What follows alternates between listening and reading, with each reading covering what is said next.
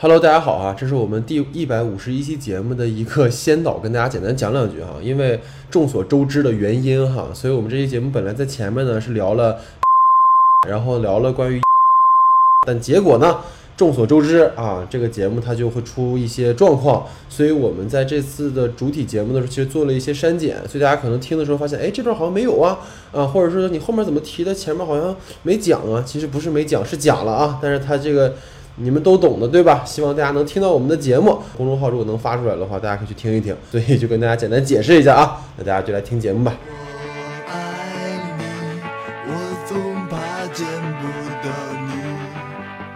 Hello，大家好，欢迎收听第一百五十一期的不可说的两个重二青年的无意义四手三头带。我是老徐。那往年国庆档呢，我们都会追着新片哈和嘉宾们热聊一番，但碍于众所周知的原因呢，今年国庆档极限定档的几部新片呢，实在让人提不起兴致哈，或者我们换一个说法，没那么好聊。本来呢，期待的一些可能会在国庆期间上映的电影哈，如成尔的《无名》、田晓鹏的《深海》等等，均无了踪迹。据说呢，田晓鹏导演在得知影片无缘国庆档后，还连夜发微博泄愤哈，筹备多年的新片无法与观众如期见面，论谁呢？想必都很受打击。但就如刘琴老师所说的，身处如今的时代，随机性事件早已成为常态。当失序成为新的秩序，我们能做的只有去适应这种无常。本来呢，我们在上期节目预告哈会聊大卫李奇导演的《子弹列车》的长节目，但看完影片呢，我和老徐哈面面相觑，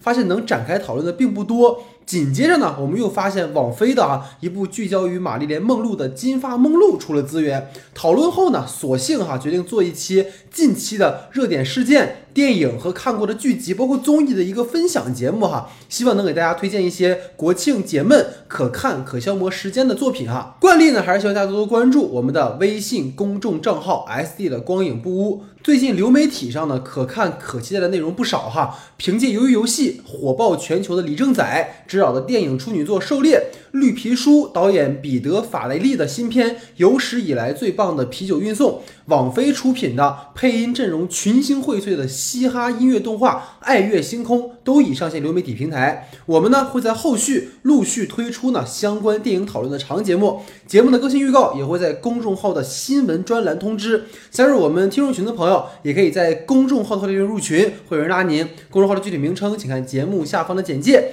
另外呢，如果大家觉得我们节目不错的话，麻烦大家可以在泛播客平台的不可说专栏呢帮忙点个订阅、关注，并在专辑评价打个五星好评，让我们被更多的朋友看到。谢谢各位。那下面进入到我们正式的讨论环节。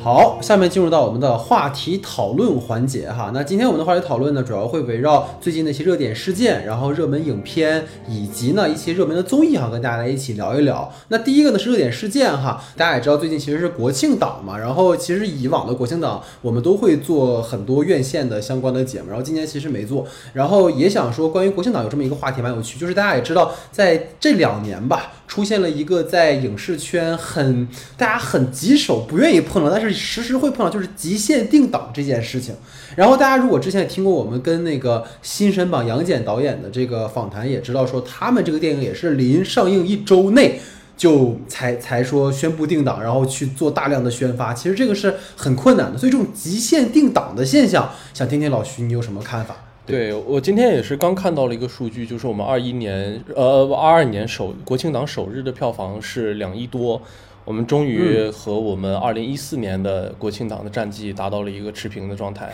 这就是我们管的比较好啊，就是但是我觉得这个极限定档这件事情其实不是一个。新新名词，或者是一个由于今年的国庆档才导致的一个现象。是，我觉得整个中国现在非主旋律的影片基本上都要面临一个现状。就是我们必须完成一个极限定档，因为你没有办法揣测到，呃，这个可能是多方多方的原因，没有办法揣测到疫情的状态，没有把控，没有办法完整的把控到政策的方向，没有办法理解我们当下的电影市场在面对着一个什么样的格局，对吧？所以我们只能在零片上映一周的时候匆忙定档，因为必须要抢档期，然后我们要尽快的去回收资本。但是我我我自己个人而言，我觉得。大家现在的这种极极限定档的一件事情，反而会消磨很多在宣发上的精力和筹备，就是因为其实整个的嗯宣发过程它是一个非常大的一个铺陈和铺垫，就是我们其实是需要很长时间的运作的。你无论是哪一部在疫情前的影片吧，其实他们的整个宣发周期可能是以月来计算的，两个月、三个月。但是到现在的时候，我们是以周甚至以天为计算，在这个宣发的过程中，其实也包括那个颁发 DCP 啊，然后给各个影院啊去做这些文档的。其实这个过程里头，其实更恐怖的一件事情就是，当你拿到龙标再去宣发、做宣发、做 DCP 的时候，还有可能遇到临时下映的一个状态。就这一次的时候，好像还是有个影片都已经在宣发的过程，主创都已经把钱砸出去对了，对对对，然后又遇到了可能无法上映的这样的一个状态。我觉得大家就是，呃，极限定档这件事情也可以理解成一种在夹缝里生存吧，没有办法，对吧？就是你没法预测说我们这个片子如果现在他让我上了，然后又会遇到什么对对情况，所以我不如赶紧扔出来。但是他肯定在这个过程当中，就已经折折受了很大的一个损失，而且。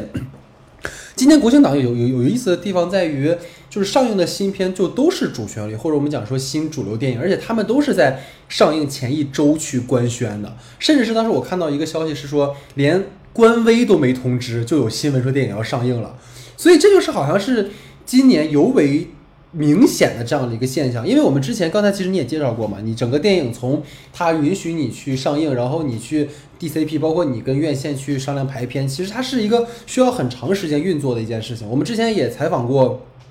宣发公司的小田嘛，然后他也讲，正常电影你的宣发，其实你半年前就要开始去做这种先导预告了，包括之前那个我和我的系列，其实都是在可能三四月春天的时候就说国庆要上映，这种预热跟宣传其实都很重要，而这种宣传也会直接影响到电影的票房收益嘛。但现在的情况就像刚才你提到的，我们做了宣发，也不知道什么情况就会消失掉，就是搞得像片方其实扔的所有的钱，其实都变成听了个响。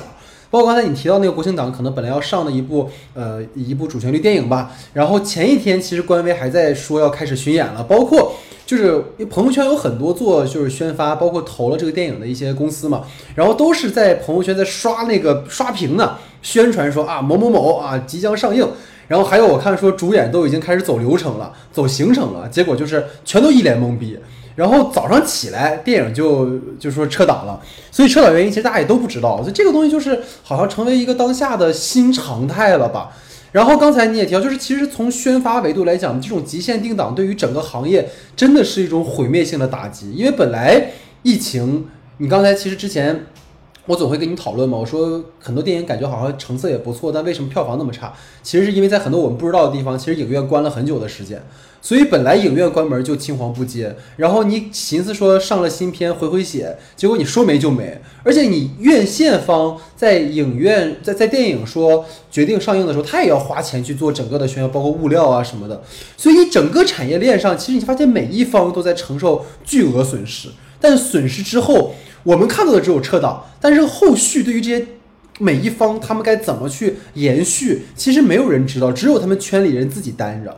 然后就是还有一个，其实想跟你聊的事，就是关于档期这个问题，就是为什么会有档期这个概念？其实档期本身的存在，就是片方、影院综合观众的观影习惯，包括市场的一个规律总结出来的，它是一种我们说市场的自发行为。但是今年你会发现，在国庆上映的这一些电影都是统一的。调配统一的执行，就等于说好像有一个有形的力量把市场的自我调节卡死了。我觉得这样就真的没得玩了。所以，包括这个话题这个点之外，还有一个就是说，大家现在都知道，由于影院无新片或者是影院关门，所以大家的娱乐和消费习惯已经被短视频和很多其他的娱乐方式占据了。包括我们经常会看到一个说，包括前两天我听 JQ 在采访黄渤老师的时候也提到说，可能过去十年大家看电影的习惯已经被摧毁殆尽了。就是你再没有片子，其实真的就好像变成以后那种地球最后的导演那种，就是你以后想去电想看电影院，只能去就博物馆看了。所以关于这两个事儿，想听听你有没有什么看法？对啊，我觉得首先就是大家的观影习惯吧，对于这样的一个行为来说，其实是有，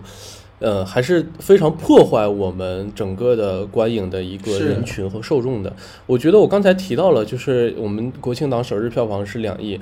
呃，它不是。其实，如果说综合质量来说的话，我们从可能一五、一六、一七、一八、一九，一直到二一年，他们可能都是国庆档是超过当下的票房的。但是出现这个问题，除了风控政策之外，你说这些片子的质量会比这些年的国庆档有非常大的下降吗？其实也不一定，对吧？其实观影的整个的需求还是在的，但是为什么今年的？票房会这么低，我觉得除此之外的一个很重要、很大的一个原因，还是大家真的不想去电影院了，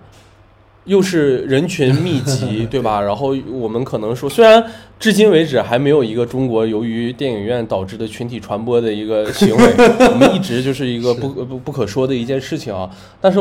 我们现在仿佛很多的观众也不太喜欢走到电影院里去看，家里也有流媒体，也有短视频，也有游戏，有各种各样的东西能够填补自己的课余生呃业余生活。我们就觉得，其实走到电影院这件事情反而变成了一个特别难难去行动的一件事情。实体经济消费这些事情我们都不用去说，但是我觉得，我们首先一点是我们可能不知道。当下的电影院里会有什么样的电影？电影中是什么样的人？导演是谁？演员是谁？曾经拍过什么片子？这是一个什么类型的一个片子？我们的宣发做不到的基础上之后，观众又不喜欢，就是就是呃，像你刚才也曾经说到，就是说我们现在看电影或者电影事业，电影的这个东西已经慢慢变成了一个像一九年电影局所说的是一个事业，而并非一个产业或者是一个市场。我觉得这个才是最核心的一个问题。其实就是。哎，管得太狠了，我们已经 没有办法了。对对对，管得狠，但是管得好，毕竟都已经回到一四年的水平了，是不是？啊，挺好挺好。这一四年是中国电影正在蓬勃发展的一年，对，然后也是一个向上的一个曲线，先把我们拉低，然后再做高，叫稳步发展。触底反弹，触底反弹，综合质量逐步上涨。对对对。对你，在在这么重要的时间点里，你看我们这个求生欲多么的旺盛。其实确实是哈，我发现很多电影它的极限电等之后，由于这个当下的情况，你会发现，尤其是你在北上广或者是说比较大的票仓的地方，就这种提前点映会安排的非常满。就比如说提前一周上，你会发现好像这个电影九月三十号上，但是二十八、二十九就是大量影院都在排排片，就感觉好像已经上映了一样。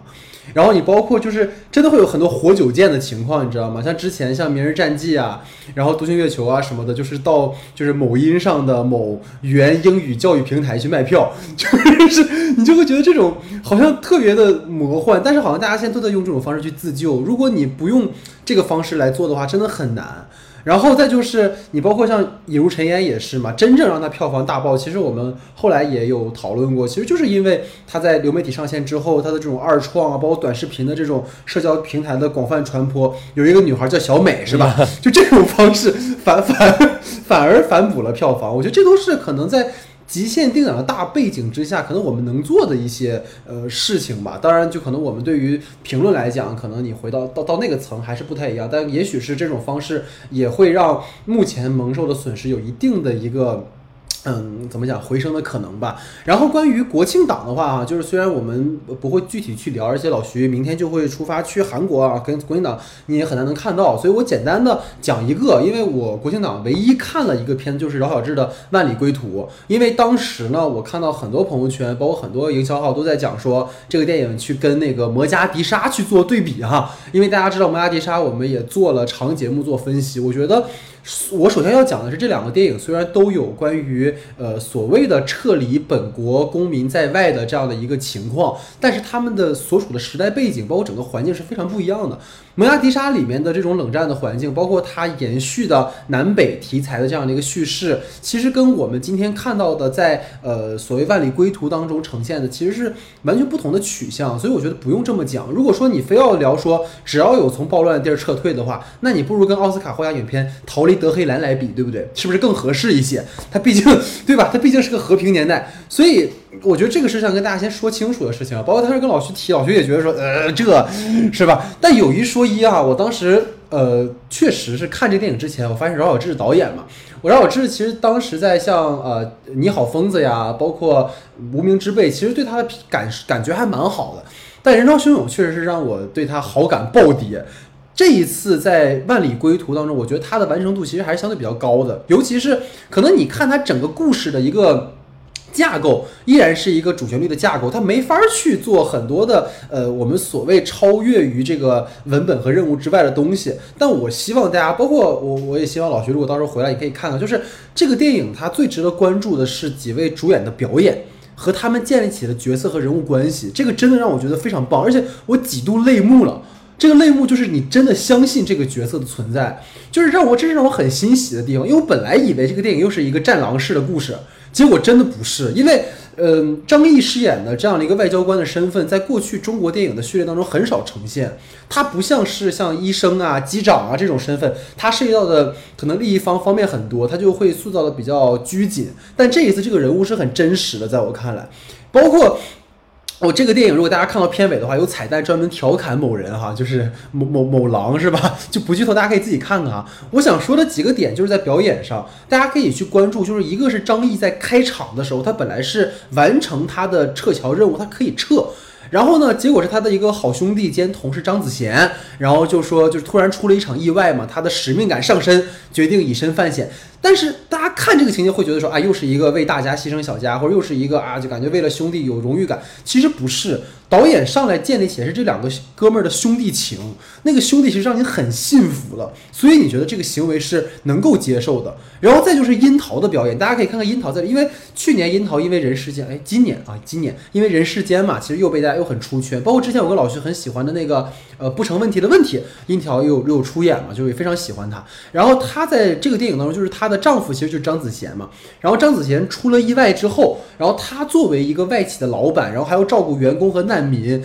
就是她得知丈夫的意外，她又要去顾全大局的时候的那种带着哭腔、强装镇定的那种状态，哇，真的是看完之后就眼泪唰就下来了，我就觉得太棒了，真的太棒了，就整个电影他都在隐忍，直到最后他上了飞机回国的时候，他才咵开始去爆那个情绪，我就觉得真的是好演员。然后包括这个电影，大家最关注肯定就是呃俊凯俊凯弟弟嘛，对不对？其实他演的也可圈可点，尤其是跟同行断桥衬托一下。啊，就说明导演还是很重要的。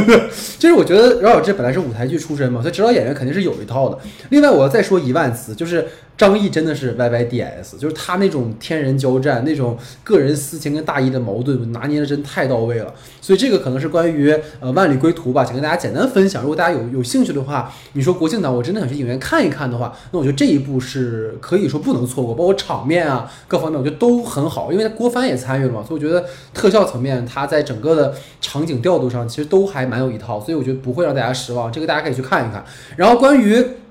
万里归途其实有一个观影的一个小趣事儿啊，但我觉得在这先卖个关子，然后等到我们结尾的延伸讨论，我们会有呃老徐跟我会分享一些最近感动啊或者期待的事情，我们再跟大家去讨论哈。所以这个是关于国庆档极限定档和万里归途我们简单的一个分享。那整个的第三个哈，在我们这个热点事件中讨论，其实我们聊一个轻松点的话题，也是我非常想跟老徐讨论的一个点，就是大家不知道最近没有关注，就是漫威的静静态啊，因为大家知道漫威在九十月份会有第二期的第二十三发布会啊，包括很多的一些呃物料会发出，就关于接下来一两年的两三年的一些安排。然后呢，呃，在这当中，其实我最期待的其实是死侍先生啊，他呢 就是作为这个死侍在福斯这么有。呃，魅力的一个角色嘛，回到迪士尼，然后他能做出什么样的一个创新？结果在第二十三的时候他没有出席，所以就很很奇怪。结果呢，这两天就出现了一个，就是小贱贱他自己在呃社交平台上发了一个《死侍三》的这样的一个宣传视频，然后大家最震惊的就是在这宣传视频的最后，他就是问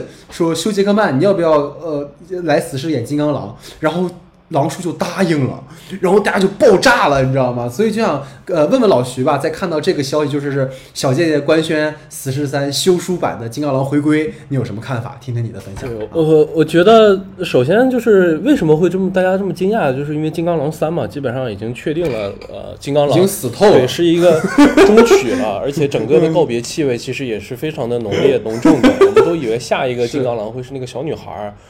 呃，但是现在的一个，如果死侍三又能再出现死侍和金刚狼，本来这个就是在漫画里头有一定渊源的一个角，互相的一对角色。他如果再能出演的话，其实也是满足了大家对于金刚狼的一个期待和喜爱吧。然后我觉得，呃，嗯但是我我我很很好奇的一件事情就是，他究竟会用什么样的方式去兜回我们在现实世界里对于金刚狼已经终取的这一点的。一个一个平衡，嗯他会用什么方式呈现呢？是用多元宇宙，还是说前传，还是说用什用一个可能外传的一个形式去表达？可能完全不处于它的一个历史之中。但我觉得无论怎么样吧，就是休杰克曼愿意去演，然后我们也愿意去看，然后有资本愿意去投，那我们安心的去等待就好了。嗯嗯嗯，对啊，这个事儿就是因为可能这些年对漫威慢慢的失望了啊，包括雷神，大家发现我们都没怎么做这些电影。就是我我真的要就是简单提一嘴，就是当时我确实是觉得。呃，二零一七年的那个十二月份，我们在武汉看了那个《雷神三》，啊，就真的感觉特别好，你知道吗？然后等了五年，让我等了一坨屎，我就是真的让我特别，我特别特别不高兴。然后你刚刚提到那个点，其实就是呃，《死侍三》里面登场的金刚狼，因为他们有提到一个说法是，《金刚狼三》里战死的罗根，他的那个设定其实是在一个近未来嘛。他可能跟当下的时间线其实还是有可以呃流动的空间，而且你也刚才也说到了，漫威开多元宇宙了，所以你怎么都好解释。毕竟我们看《奇异博士二》和《小蜘蛛三》里面，把那个多元宇宙都已经玩稀碎了，是吧？你强行凹一个逻辑，我觉得也没什么人 care 啊。但我觉得虽然很兴奋吧，但其实还是很担心，就是仿佛就是我我当时担心的点在哪儿？就他第一个那个视频出来的时候，然后那个金刚狼答应了说要出演，然后小贱贱就一副那种哎好像胜胜胜券在握的感觉。就是在今天的这样的一个漫威的设定里面，你会发现好像必须做联动，就是仿佛有了金刚狼死侍的故事才有新意。因为大家如果看死侍二的话，已经有疲态了。就是《奇异博士二》里面，就算你搞再多的不同宇宙的奇异博士，《雷神三》里面，你即使搞个波特曼来一个神威女雷神，但观众其实最想看的还是那个在你的故事里面最重要的那个角色的旅程嘛。就即使这个故事已经被讲了，但是还是想看到这个，所以这个还是有点，呃，有点担心吧。包括漫威，我觉得真的在逐渐的去灵验马丁的那句话，就是游乐园，就那种爽过机器的那种感觉，而且就是真的会有那种好像今天越来越不想去看了，但有一种好像是都看这么多年了，是吧？你不看又 有点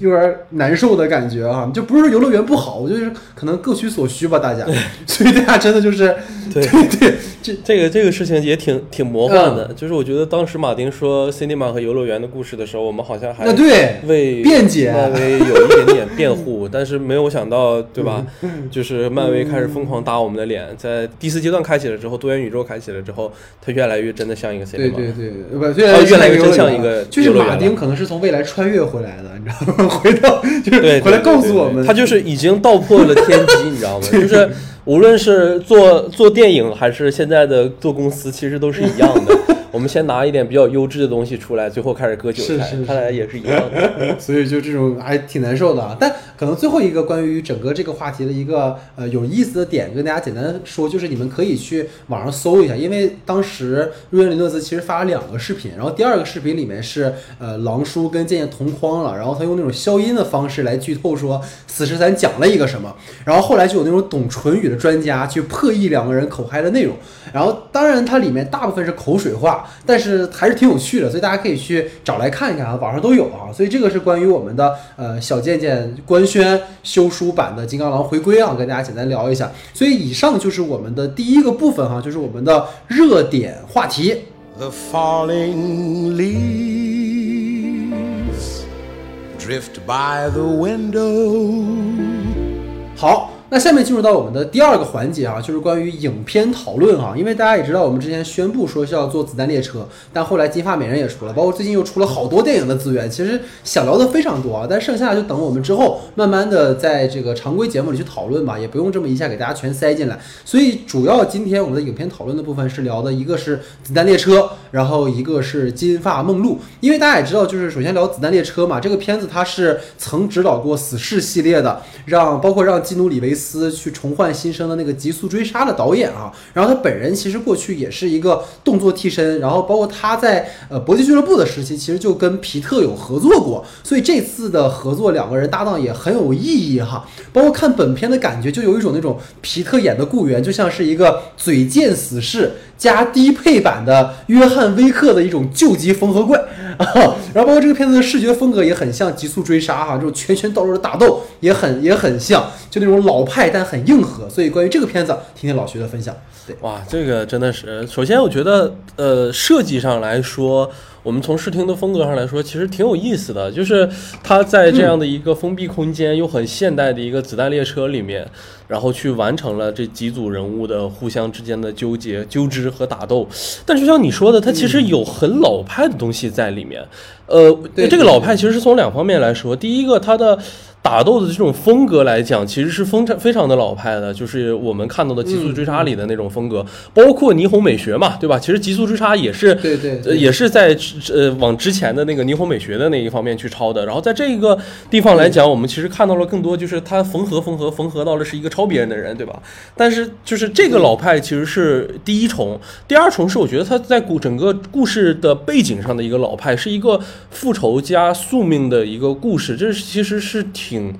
挺日本的本土化的一个东西，我们强调这种传统与宿命之间的纠结，或者是他在故事的结尾处的时候，其实也在完成着这种宿命的不断的这两个人之间的一个更替。但我觉得这个是非常老的东西。那么新的东西是什么？其实我觉得新的东西就是那种主角。呃，他们的就是像嘴死士一般的那种嘴炮的风格，以及那种很昆汀式的不断密集的那种对话，打打像鼓点一样，梆梆梆梆梆一直进来的，这些都是让我觉得很新的一个东西。但这个新老缝合在一起的时候，你总是会觉得看完之后爽吗？很爽，但是有没有得到什么？呃，也没得到什么，也没有什么 太多东西。就是它其实是一个，如果看我们抱着什么样的一个预期去观影，但我觉得它能够提供这种极致的爽感的话，其实它如果让我们说值回票价，或者这个是一个游乐园的话，我不否认啊。我觉得至少我看的时候还是很享受在其中的，而且我觉得其实这个片子。呃，呃到时候可以期待一下吧。我觉得它其实是可以进音效剪辑和剪辑奖的。我觉得它几处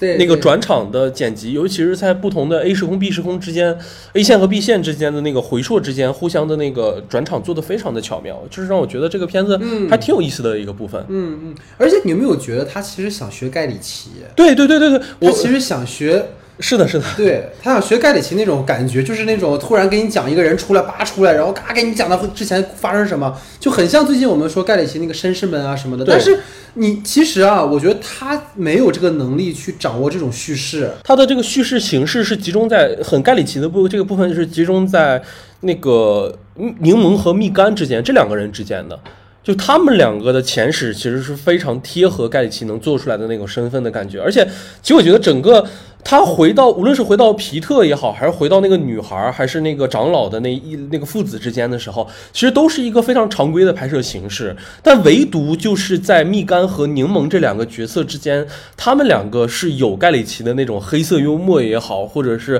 我们所谓的那种盖里奇式的那种人物前史的交代和叙事的方式。为什么这么说？其实这个就呃取决于你要是从头到尾一以贯之的，就是他们两个的出场和开头让你觉得是一个特别荒诞的人，但他们两个最后的结局其实也是异常荒诞的，就是蜜柑呃 蜜柑死了，柠檬没死，但蜜柑是抱着我操我的兄弟死了，我要一定我要拿我的生命去为他战斗，我要是嗯对这种错位的关系到最后让你会觉得非常唏嘘，这个是完全盖里奇的那一套。我们最后想实现一件事情，因为某个机缘巧合之间的差错，使得我们的命运又走上了一个完全无无常和荒诞的一条路上。这一点是我非常认可的。我觉我也觉得，这是影影片结局我都不觉得高光和华彩，但是我觉得就是在子弹列车里头，柠檬死的那一段的时候，是让我真的觉得，就柠檬死了之后，蜜柑啪醒过来那一下的时候，是让你觉得哦。很很有冲劲儿的，或者是他有 get 到一点盖里奇的那种那种那种方法，嗯但是我仔细再一琢磨这件事儿，你就很离奇。那个你们干蜜柑他中了那么多枪，那个还脸上那么多的血，说醒就醒了。那个车至少开了能有快半个小时吧，他不会说流血过多而身亡，最后还居然还能继续战斗。我的天哪！真的是哇，这个太太有意思了。而且我我觉得啊，这个刚才我补充你说的点，我觉得蛮有趣的地方在于说，因为这个故事的文本是那个一本幸太郎的那个疾风号嘛，然后他本人其实之前也写过《金色梦乡》，所以他有很强的一种解构性在里面。就你刚才提到的这种传统。或者我们所谓的老派是他的这种可能视觉风格上，或者他的动作设计上，跟他导演的调度上，但他整个对于人物的设置本身，其实是对于传统动作类型的一种解构跟反写。就这些角色，你感觉在过去电影中都看过。但其实它都不太一样，这个是我觉得它有点意思的地方。比如说，你看皮特演的那种，就是在过往的，好像是很精明的杀手，他这上来就是一个废柴杀手，而且他干的还不是杀手的事儿，他干的其实就是一个快递员的事儿，对吧？人家都是那种老练的上车做任务，皮特是那个临时的那个特工，没时间来了。后来发现特工还是小贱贱演的，对吧？就是他全程就这个角色的想法是我要下车，而不是完成任务。所以这个是他贯穿全片一个很有趣的设定，包括你刚刚提到这个呃蜜柑跟这个柠檬，他们的这话痨二人组，就又像盖里奇过去电影中的角色，又像是昆汀那种低俗小说里面那种话痨二人的那种那种状态，包括它里面角色用这个呃托马斯小火车给人贴标签，你知道这个特别像什么吗？就特别像就人格测试，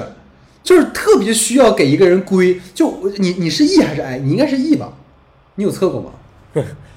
我不知道，你这你肯定是 E，就是就就反正当时反正当时我看的时候，就是呃，就有人说这么可爱的角色肯定不可能领便当，结果果然活了。我觉得可爱真的是免死金牌，是吧？我觉得就是蜜柑那个角色还挺有意思的，呃，就是那个黑人的那个胖子那个角色，还有很有意思的就是他最后要去杀那个小女孩的角色的时候，其实特别像那个。低俗小说里最后那个审判塞缪尔的那个审判的那个感觉一样，我看指了两个人，但最后你他妈其实才是有罪的那个人。对对对对对，对吧？就那个设定就还特别特别讨巧，包括你刚才说这个小萝莉公主嘛，就是那种装无辜撑到最后的那种角色。就是你看这个电影中其实没有什么女性角色，但是你最后他给你一个反转说啊，这个人是大反派的女儿，还有一个弑父戏码。就我开始一直感觉这个女孩应该是那种海扁王里面。超杀女那种设定，结果发现它其实是一个偏向于体现出女性的在知识上的优势的那样的一个可能更为我们所称道的一种塑造的方式，这个是还挺特别的。包括那个日本的那个父子嘛，就这俩人，老徐，你要单独拿出来，特别像连姆尼森里面就他电影那种营救系列嘛，就我儿子我女儿出事了，啪啪出来就干。这个大大哥一上来就被那个萝莉给控制了，我觉得这种就还挺特别的，就都还挺特别的。就你那个那个墨西哥杀手也是嘛，你开始上来时候煞有其事，前史叭叭一交代，结果上车啪就就领便当了。就这个电影中这种大量的彩蛋，其实还是让我觉得挺挺特别。包括小贱贱的客串嘛，他死侍二里面的时候，皮特不是也客串了那个死侍团队那个隐形人嘛？然后但是也是刚出任务就跳伞被高压电线给挂，就就就给电死了。然后这个里面它就是一个一个反客串，还有就是这个电影里最重要的一个客串是那个查宁塔图姆的客串，就 就真的是就真的太骚气了，就是那种感觉还没有从魔力麦克里走出来，就总想卖屁股，你知道吗？那种 就那个骚劲儿真的太太 太冲了，我觉得这个这还挺设定还蛮有意思的。然后还有一个客串，大家也可以关注，就是影片的结尾的时候，那个桑德拉布洛克有一个客串嘛，他们俩。也是很多年的朋友，包括有一个电影是叫《迷失之城》，那个电影的时候是呃布洛克是找了皮特来客串，然后这次皮特过来客串，所以就是大家这种呃串来串去的这种感觉哈，我觉得也是挺有意思的。所以这个电影大概是是这么一个情况吧，所以大家也可以看看找找彩蛋。其实刚刚老徐说的也对哈，我觉得这个电影最适合看的是什么？就是哥们儿、朋友或者姐妹们，大家一起买个爆米花、买个可乐，到大荧幕上去看，爽完出来就完了。但是现在就是我们没这个机会，所以你是吧？你总会说小荧幕的时候你会想，哎呀，这电影会告诉我什么？其实好像也告诉不了我们什么。但对，但是总归是看着很很开心的一个片子啊。所以这个是关于啊我们子弹列车啊的一个评价。然后另外一部呢，可能我们会花我我个人觉得吧，可能会花比较大的篇幅，想跟老徐好好聊一聊，因为。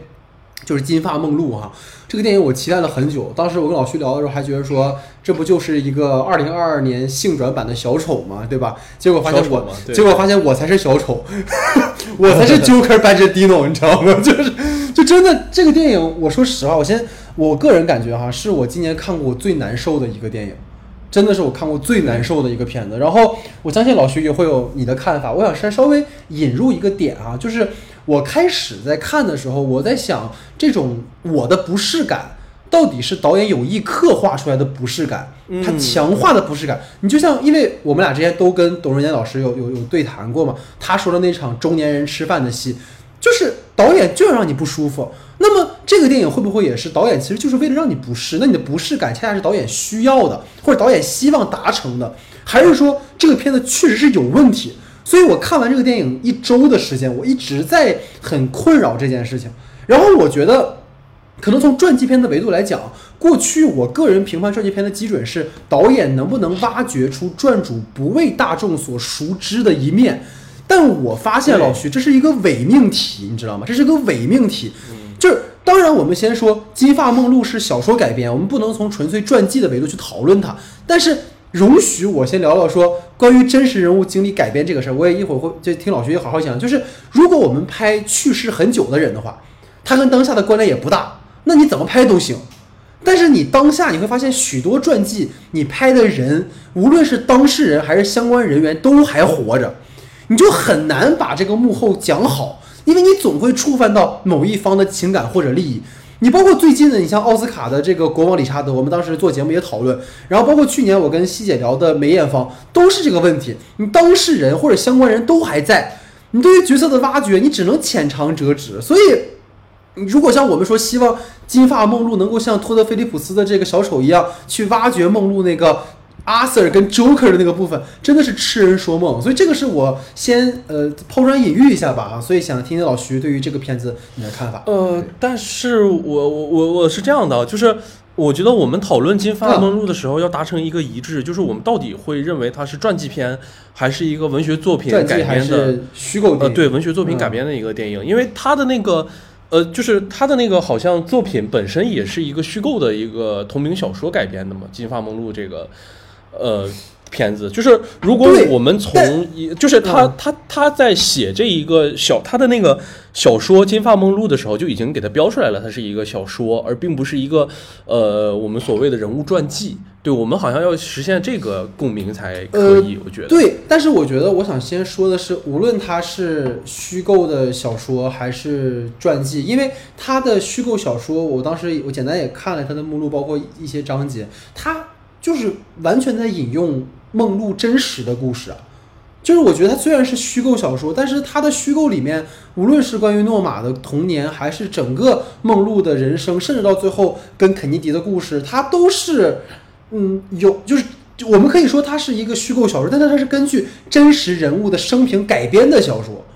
所以我们可以不聊传记维度，但是。那你不能隔绝开，就像我说，我我我我说我用我用老徐的生平讲一个虚构的故事，那我可能说这个人不叫老徐，叫老戴，然后他的故事里有一定老徐的影子，但是原著的那个就是那个小说，它就是诺玛跟梦露的生活，只不过他有一些根据自己的想法去加入的内容，我觉得这个就。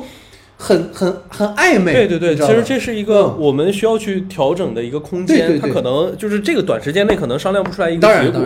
但我觉得我基于我自己的看法来说，我还是认为它是一个虚构小说，虚构的作品。它只是可能我们现在捕捉到一件事情是，我们认为梦露可能是一个非常重要的对于那个时期的。呃，美国女性而言非常重要的一个标记点，哪怕她是金发这个身份，这一个符号，都能作为一个艺术呃一个作者一个作家，他拿到这个东西之后，他能去发挥自己想象力和空间的一个东西。那么一旦当他开始进行虚构的。呃，笔触开始的时候，他的构思开始，他的创作开始之后，他其实应该和人物之间保持彼此的距离。包括我们现在有绝大多数人会觉得，这个是不是抱着一个我们要把梦露完整的一生看破的一个心情？这个其实我有过纠结，因为当时我在看《金发梦露》的时候，我看到它前三分之一的时候，我有一种很明确的感觉，呃，前一半的时候吧，有一种很明确的感觉。我觉得它的对标也对标影片是我自己认为的对标影片，可能像阮玲玉那样的，嗯，就是结合着电影史的过程中，又把这样的一个女人，她的故事不是女明星，可能是一个女人，一个女性，她的故事表现了出来。她在那个阶段的时候，无论是演绎和她的人生遭遇了什么样的一个问题，但同比而言，我觉得阮玲玉她也是建立在一个历史的一个完呃呃一定虚构的成分，但它同时也用了一部分真实的元素。但是在《金发梦露》里，我感觉的是，它好像和那个东西一直要保持一个非常相对的距离。嗯就它可能是有那些实在的故事线，但它会通过自己的艺术加工和创作，它不把自己标榜成一个传记片的基础之上的时候，我反而会有特别释然的感觉。我就不跟阮玲玉去比，我可能会把它当做一个我们去看的一个完完全全的一个虚构作品去看待。这个是我的一个立场和出发点。那么再去通过这个立场和出发点再去看这一部影片的时候，我觉得是一个很有意思的一件事情，就是它。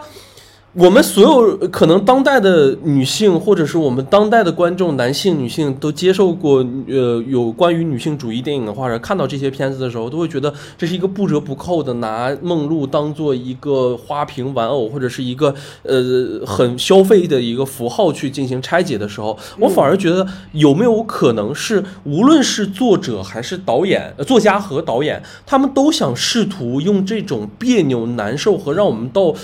呃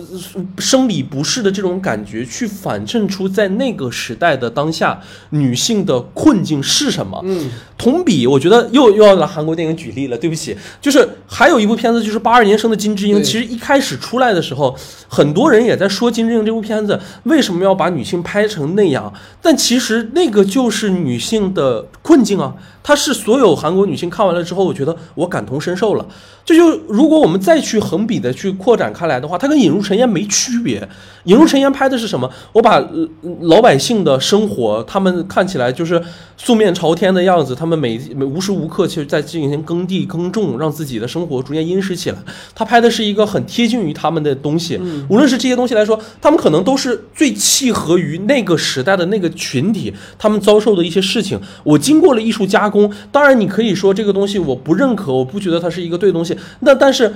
也同样持有相同观点的人认为引入尘烟不真实，会认为金智英不真实的时候，那为什么这个声音又不存在了？我们反而一边倒的会在抨击着现在的《金发梦露》是一个女性主义向的一个电影。我可能说的会有一点稍微有点绕，但我的整体的这个想法其实是基于此的。嗯我觉得首先是这样的哈，就是你从金智英跟梦露他俩所体现的对于呃大的男权的环境下对于女性的压迫，包括女性的处境这个点，我是我觉得是是是一致的。但是它的不同点在于，金智英跟引入尘烟，它所辐射的是。呃，一个特定的群体，或者他不只设只只在于某一个具体的人，他不指向于某一个具体的人。但是梦露的故事，首先我们每个人都略知一二。然后，那你既然在呈现梦露的故事的时候，我我我觉得哈，他刚才提到的一个点是什么？就是你说金智英里面，我我像我个人我非常喜欢，因为我们当时也也做节目也讨论过。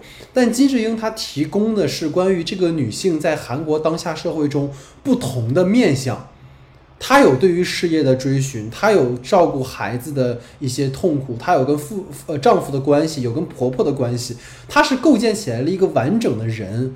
但我觉得梦露就是金发梦露电影的问题在于，它甚至没有还原到原小说的精髓，就是它在展现的并不是去，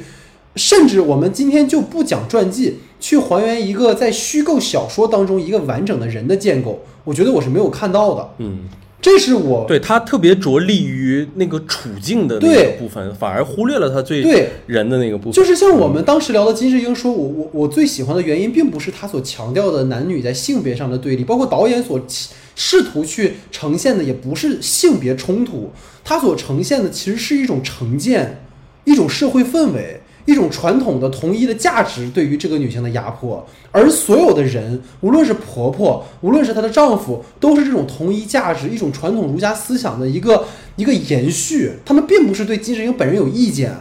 但你会发现在《金发梦露》里面不一样，就是他已经预设了一个点是，梦露的悲剧是男人造成的，或者梦露的悲就是童年创伤造成的，那么我就不断强化这个点就好了。而在这个里面，我看不到梦露这个人，这是我当时很不喜欢他的一个原因吧。对，所以这个可能是我想嗯先、先跟你去去去分享的一个点，包括啊，你说对对对对，所以包括我当时我就觉得这特别有意思。嗯，对，所以就是我我我当时也也也是想说，今天我们会做节目嘛，所以前段时间我也补了非常非常多，就是梦露，无论是纪录片也好，还是说剧情片也好，你知道，二零一一年还是一零年的时候，呃，那个。那叫什么来着？啊，就米米歇尔·威廉姆斯跟小雀斑，他俩演过一个关于梦露的剧情片，叫《我与梦露的一周》。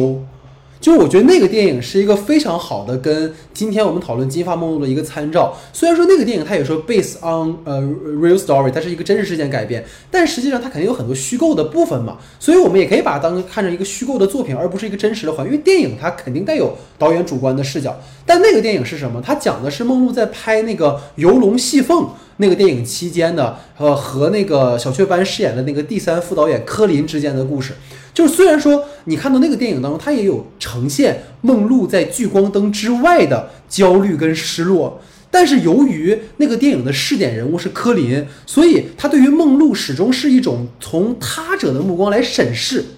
然后你看这个电影的感觉，就像是看一个影史八卦一样，就是梦露在呃，就是就是《游龙戏凤》里面饰演那个角色，就是再早一些，其实是呃最有名的一个演员叫费雯丽，大家应该知道，她在舞台剧《沉睡王子》里面演过。然后呢，当时那个舞台剧的男主和这次电影的主演，就是这个《游龙戏凤》的这个电影版的主演和制片人是费雯丽的丈夫。所以就是当时就说费雯丽说你为什么不找我来演这个电影呢？他说你的你的年龄已经大了，所以他这里就有很多关于当时电影史上的一些故事，包括梦露跟他的经纪人啊，包括跟他的那个呃就是表演指导大家知道宝拉的关系啊什么的。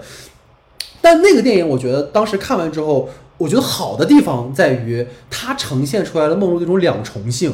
就是她作为梦露的一边和她作为诺玛的那一面，其实你能看到这种两重性。但这种两重性，其实在我说金发梦露我看不到。金发梦露从头，我觉得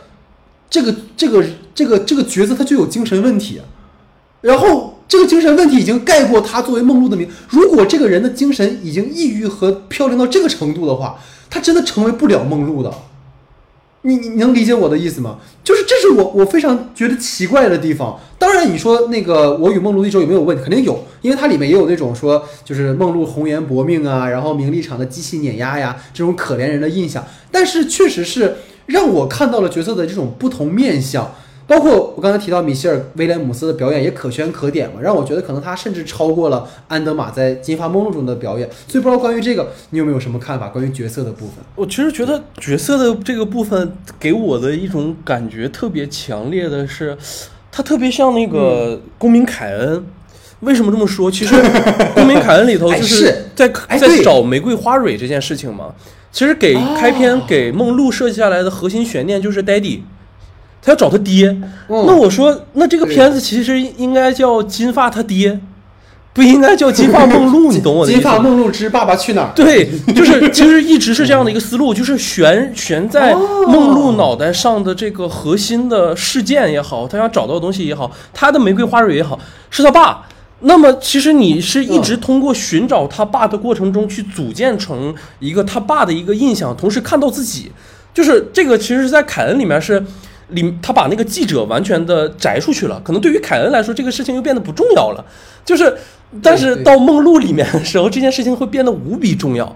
那你去追寻一个东西的时候，又看不到自己，甚至梦露从头到尾是像你所说，她没变化，甚至她是一个极度异化的被自己的精神世界所控制的一个人的时候，这个东西就不现实了，它就会变成一个拿来的东西，我们用之即可，需要的时候代替出现，不需要的时候放在一边。对，它不是一个能够变成牵引着梦露向前走的一件事情。我觉得是这个是抓的点的问题，因为呃，可能导演本身也在这样的一个不断平衡的中间，我到底是要做梦露，还是要做梦露去寻找他的那个爸爸？但他同时的是，他把梦露的爸爸的这个身份放在了梦露周边的男人上面，这个还是我我觉得是他有意而为之去做的这个平衡。但就像我刚才所说的是，凯恩呃，公民凯恩里那个片子里的时候，其实他用了大量的笔墨去勾织出我们去追寻到那个玫瑰花蕊之后，他的现状是什么。呃，我们在这个事件之下反映出的我的形象是什么？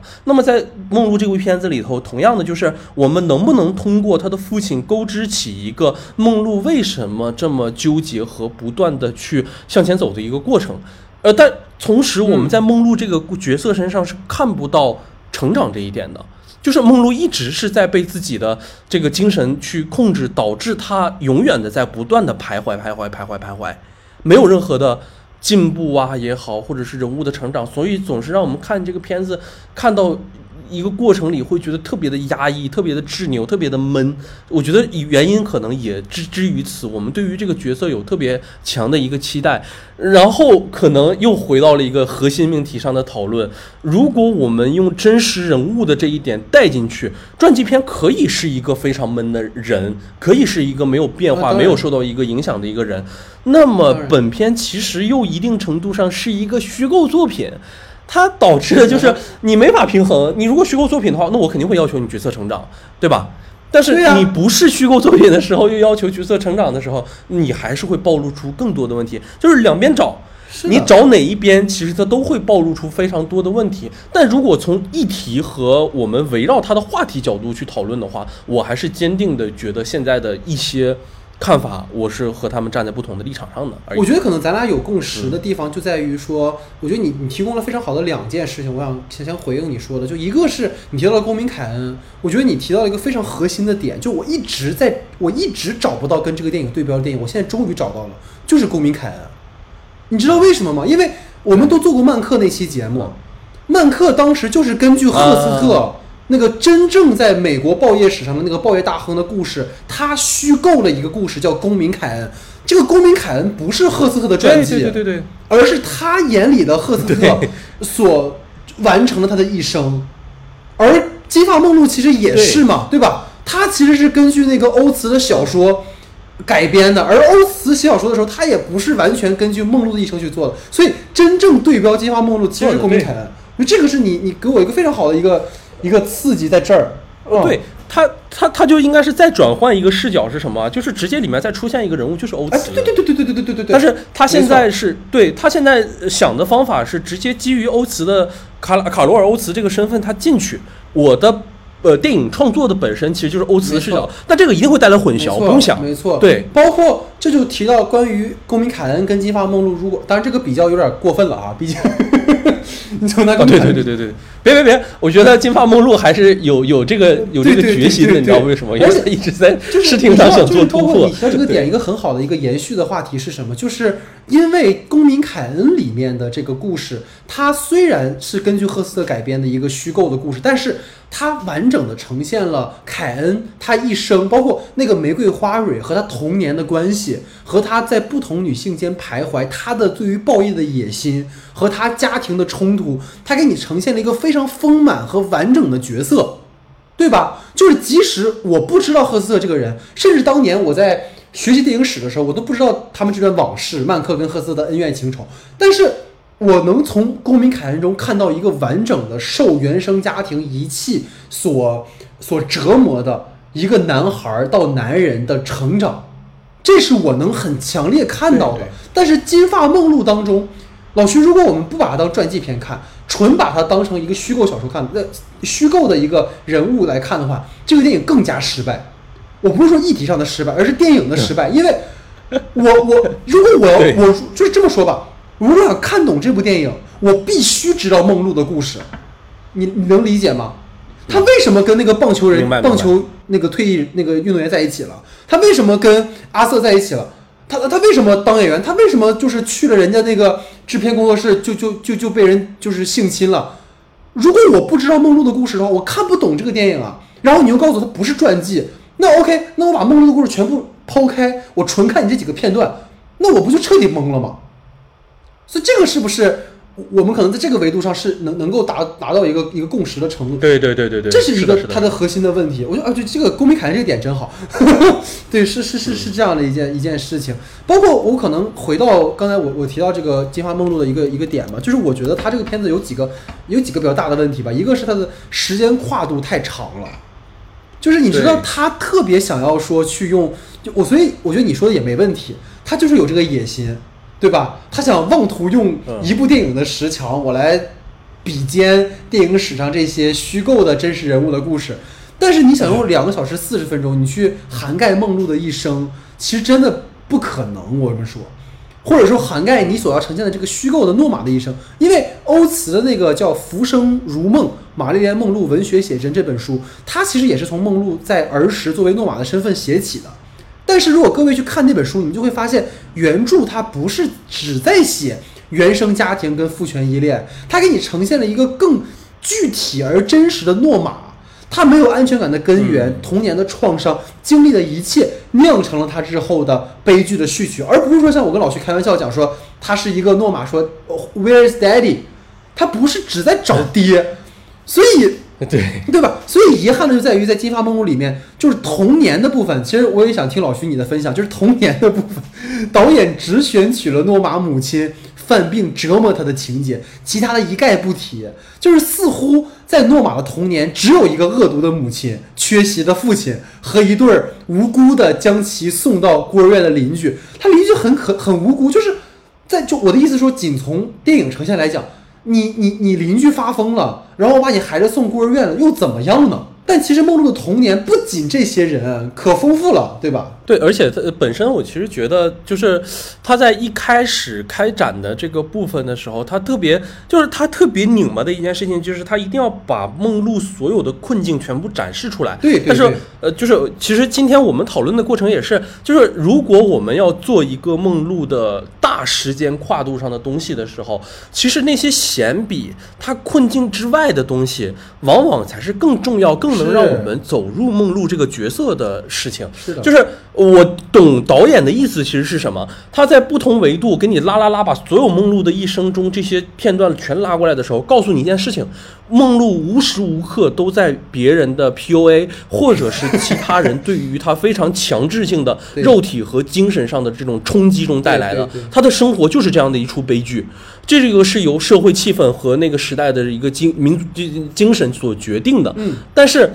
这一刻开始，其实是需要一个像你刚才所说，是需要一个特别时间庞大的时间体量，嗯，和你的东你的这种文本体量去构成的。是的它呃需要紧的同时，它一定要稍微松一点点。嗯你得让人喘一口气，你得照顾一下观众的情绪。但如果我们建立在一个我们对于梦露的一生有了完整认知之下的时候，你可能会觉得，哎，那这个片子拍的还是不错。对对对对对，所以你包括他跟卓别林的儿子搞三 P，对吧？跟那个棒球棒球明星的那个婚姻，包括跟阿瑟米勒，由于他没法生育，然后就是这个婚姻也破碎了吧？这些梦露的事迹都是那种浮光掠影式的那种快速闪过，就是像我们说的，他没有休息的时间。你看，你当时不还问我吗？你说他给了你一个热情似火的现场，然后给了你一个梦露跟那个比利怀尔德 battle，比利怀尔德到底对他做了什么，让他啊就、就就爆炸了，对吧？还把自己脸就挠破爆炸了，对，那块儿是真的很。对啊，就为什么呢？你非要让杰克莱蒙在那个电影中以老电影的方式呈出现一下，就这些东西，就是你你熟悉梦露的人，你脑补，然后你脑补了之后，你他又告诉你这是一个虚构小说，然后你看不懂就是你傻逼。这个我真的是觉得，而且你刚才提到这个点，我我觉得可能表述上我稍微不那么认同，就你说他展现了梦露她过去的创伤，其实并不是啊。你你明白吗？就他给你展现的就是梦露儿时最重要的那个，我没有爹，我妈是有病，所以我一辈子就是在找爸，然后想有一个家庭。就是他并没有给你展现一个梦露真的就是诺玛她的就是一个人的困境，他只给你看了一件事，就是这个女人后来所有的滥交都是有原因的。她无论是主动被动的，无论是被 PUA 还是她主动想要去寻找的，都是因为她没有爹。那就是哎，那我我我那我问问你一个问嗯题：如果我们反过来呢，就是假设说，呃，我们不带入梦露，她就是一个金发女郎的话，你会接这一趴吗？不会，就是我就还我跟你讲，我坚定的就是我说说真的，许咱俩可能这两天因为各自在准备文案，我没有跟你说特别多，就是我真的这两天我一直在怀疑自己是不是我有问题，就我说是不是自己太浮躁了。嗯但是真的不是，就还是那句话，如果他给你讲的是一个一个呃，我们说任何一个，或者可能像过段时间那个达米恩查泽雷的《巴比伦》，他其实讲的也是好像是以嗯罗比为主人公的女星。对一个女星嘛。对对对对如果是那样的一个故事的话，即使我们从预告片里，我们也能看到这个女星从出来好莱坞，面对制片厂和她周遭的环境、啊和她的梦想的关系，嗯嗯，是这样的一个完整的一个人物的一个还是人物成长，对对，他需要那就是你说的那个点，就是人物成长，而不是你告诉我这个女人从小没有爹，所以她找的每一个男人在跟他们无论做爱还是跟他们吵架，都叫他 daddy，就不是这样的。这个女人就变成了一个你臆想出来的一个一个一个由于父爱缺失，然后被被被异化出的一个一个客体，她没有主体性，她没有她的主动性。所以我，我我为什么说我不舒服嘛？你包括你，你可能我我看到很多朋友啊，包括可能呃，你你作为一个摄影的维度来讲，他有很多的戏在拍，呃，就是梦露她主观的那种世界，其实还挺有风格的，就我觉得他还挺有挺有想法的。但是包括他最后那个很经典的那个嗯裙子的那个、那个裙摆的那个场戏拍的，其实也还是挺不错的。对对对对对，就重复的蒙太奇，然后给你展现的那个场景，对对那种男性的呃那种凝视。但我觉得凝视嘛，但我觉得为什么说可能我我在看完他的这种呈现之后，我更不喜欢，就是因为这种呈现方式当然有代入感，然后作为创作者来讲很佩服，但问题就是像你说的，人物的成长它不完整，所以我们跟随不进去他的旅程。他的童年是缺失、是断裂的。我们一直游离在那些梦露的故事之外。就是相较而言，其实今年我们在聊奥斯卡的时候，我提到过，就是小 K 的那个《斯宾塞》，哦，小 K 对，就那个片子，我当时在看梦露的时候，我就总想到今那个斯宾塞。为什么？是因为虽然那个片子也有不小的争议，但是呃评价也很两极，但是那个影片的切入口很小。嗯，他讲的就是戴安娜王妃跟王子过不下去了。然后就是想想离婚，然后又因为孩子，又因为这个王室的身份，他没法去这么这么强的做决定。然后那个镜头一直在对着那个戴安娜，她的情绪的那种不稳定，然后王室相处的那种愤怒压抑，是观众都是通过他那个镜头的畸变和柔化感受到。嗯这个是金发梦露没有的东西。包括刚才我跟你讲说，我与梦露的一周，他讲的就是一周的故事啊。如果金发梦露讲的是一个金发美人，她在呃，比如说像我一会儿还会提到一个纪录片，就是他就讲他死，呃就是去世之前那一年或者几个月的事情，都好说。嗯，就是我我已经明确他，你假定或者说你限定了我一个范围是这个人，他由于过去的所有的创伤，他已经进入到一个很极端的状态了。我觉得可以，这是一个强设定，而不是说你告诉我这个人他从小到大，哇，这一生啊就围着这个男人叭叭转，然后他所有的什么事业都不重要，我就是为了这个男的，我就想跟这个男的怎么样。哦，我觉得就很奇怪，而且就这个电影里面的那个《金发梦露》里面出现的那个他爸爸的信，你不觉得很像那个一个陌生女人的来信吗？就是一个你永远见不到的，一个你理想化的一个男人，然后用那种马利克式的那种独白的方式说出来，哦，我觉得好奇怪啊！嗯哦，就这是我对，就不舒服形式上所以可能是关于极端的，其实对，就是形式上很好，对很极端，但是这个极端又让我就是反向是不舒服的。对对对然后还有一个关于这个电影的另一个点，我特别想听你的看法，就是我我因为你也知道我在看电影的时候，我很在意试点的这个问题嘛。啊然后这个电影里面，他选择的其实是从诺玛的本人试点出发，但我觉得这个试点出发的非常失败。就是这也是可能回应到你刚才想想问我，就是这个片子它想显然是想从诺玛或者我们说从梦露的身上去看，但实际上你刚才提的非常好，它更适合的是说是从什么？是从那个原作者的角度去看，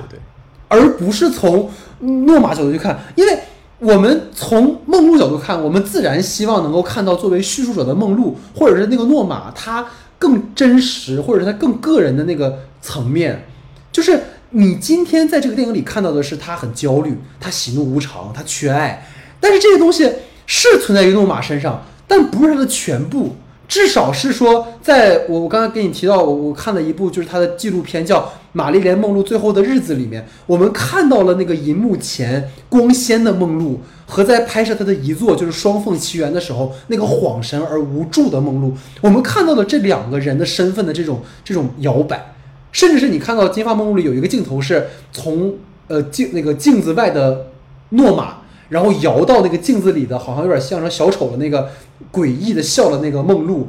但是你完全没有铺到这一层，所以从这个维度我也挺好奇，你有没有什么看法？对我其实就是觉得，如果从这个试点的这个角度出发的话，呃，如果我们基于梦露诺玛的这个视角试点去出发，那一定是有一个他的感受和变化的一个空间的。但是从头到尾的影片之中，无论是他的小时候，还是到他长大以后，诺玛其实特别像一个观察者。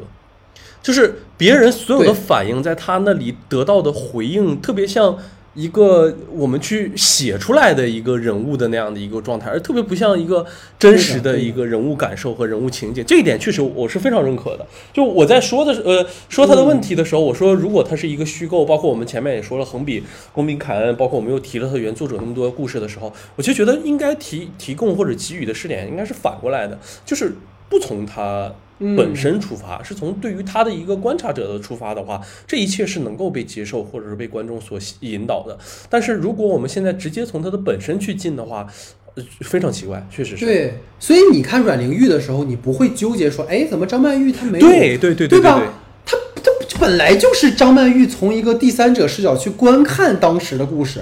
所以它构成了三层嘛，就是阮玲玉的荧幕前、荧幕后跟张曼玉之间的关联。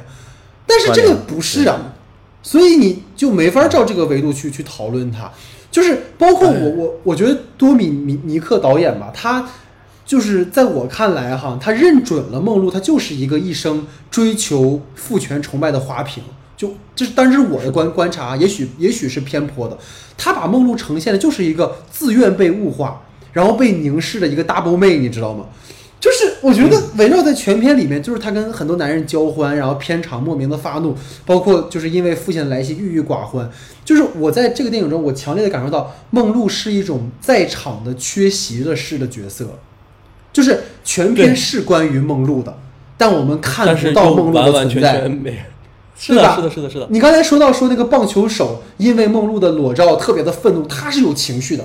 他是有情感的。然后阿瑟也是因为看到了梦露，哇，他这么懂我的角色，你看他是有情阿瑟。特别像，特别像什么？他像《金枝英》里的孔刘，你知道吗？对对对，我那么爱你，就是我是一个任何问题。无限对你好，爱你，关爱你，到最后的时刻的时候，我可能跟你有一点小推小推拉，但是那个推拉又是在常人看来最简单不过的一件事情的时候，反而在那一刻出事儿了。对，对就是那个那个这这里头的，你别说，其他角色还都挺有那个形象，都还挺有形象的，即使登场的晚，你包括像卓别林的儿子那种那种放浪不羁，但是你知道你能抓住一个情绪是什么？就是他一生活在他父亲查理卓别林的阴影之下。他他入场的时候就在一直在重复这句话，他为什么选择当下的生活？他为什么这么郁郁寡欢？为什么这么痛苦？其实就是因为这件事情。对呀、但是这都是你能感受到那个角色很强烈的表态和他的一种情感的取向。但是梦露你看不到，我就是反正我我一辈子我一生我就因为我爹我就是这样了，就这就让我就是觉得很 很很不舒服。包括我觉得对如果熟悉梦露的故事的朋友们都知道，他因为被福斯当年压榨，就是他一个月的工资就巨低，每周的工资可能几百刀，甚至是几就是很低的工资。然后他因为这样的一个原因，他去成立了自己的制片公司。然后他为了磨砺演技，他去参与那种那种演演技培训班。就是梦露本人是有很强烈的希望，大家不要只关注她的身材，她希望自己有更多的被看见。尤其是梦露是六二年去世了，六二年六十年代初期，其实关于女性思潮相关的运动主张，其实还没有那么的风起云涌，所以她这种一个女性的如此坚强的反抗，尤其是她已经被定型为一个明星，我觉得当时在。我与梦露的一周里有有一句话就说的非常好，就是梦露明明是个明星，却非要成为一个优秀的演员。我觉得用这句话去形容梦露真的非常的合适。但是在《金发梦露》里面，梦露所有的针对表演、戏剧、名著的理解，全都被一笔带过了。你发现了吗？就包括他跟阿瑟米勒的情感里面，明明阿瑟看到了梦露性感尤物，其中更有魅力的那种智慧和理性的部分。但是整个接下来的可能五到十分钟的一个混剪里面，他们俩就是很幸福。然后梦露又回到了一个一个传统女性在两性关系里面的那种状态。然后阿就是梦露就阿 Sir 说 Daddy 啊什么的，就他完全忽略了梦露这个角色更重要、更值得呈现的那个维度。所以这个是我可能为什么反复在可能跟你去去讨论这个这个点的原因，甚至是你知道，因为我们最近就是一直在聊分手的决心嘛，就是欧茨的小说里面，他其实在呃提到梦露时候提到过一句话，就他说呃在你想不到的地方，悲剧的终点或许是爱的起点。可惜的是，梦露的生活走到终点，而她的悲剧还在不断重演，而我们此时还没有找到那个起点。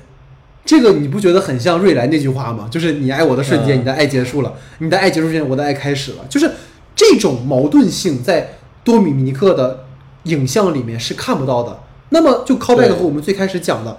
这就是人物啊，对吧？我没有让你讲梦露的故事，但你要给我呈现的是一个如欧茨所说的一个悲剧终点和爱的起点的这样的一个故事啊。你我们看《分手的决心》到最后，你咱姑且不论说汤唯演的怎么样，或者我们这个当时讨论很多了，但至少全篇下来，文本之之内，我们能够深刻的体悟到他的那句话的意义是什么，甚至我们当时节目还讨论了很多，但这个片子里面没有，所以这可能就是我对这个片子的一些呃想想法吧啊，包括我们说它像像 Joker 的那个部分，但实际上我们看不到这种这种纠结的呈现，所以就是让我会觉得梦露明明它有更丰富的维度，或者说原小说有更丰富的维度，尤其是在当下的这样一个女性的语境里面，我觉得它是很遗憾的。尤其是我觉得他在最后告诉我们的就是，梦露的悲剧就是一种在当时的被所谓的男性权力结构跟物欲横流的好莱坞摧毁的。然后呢，就是你在今天的后现代的语境里面，就像你喜欢阮玲玉一样，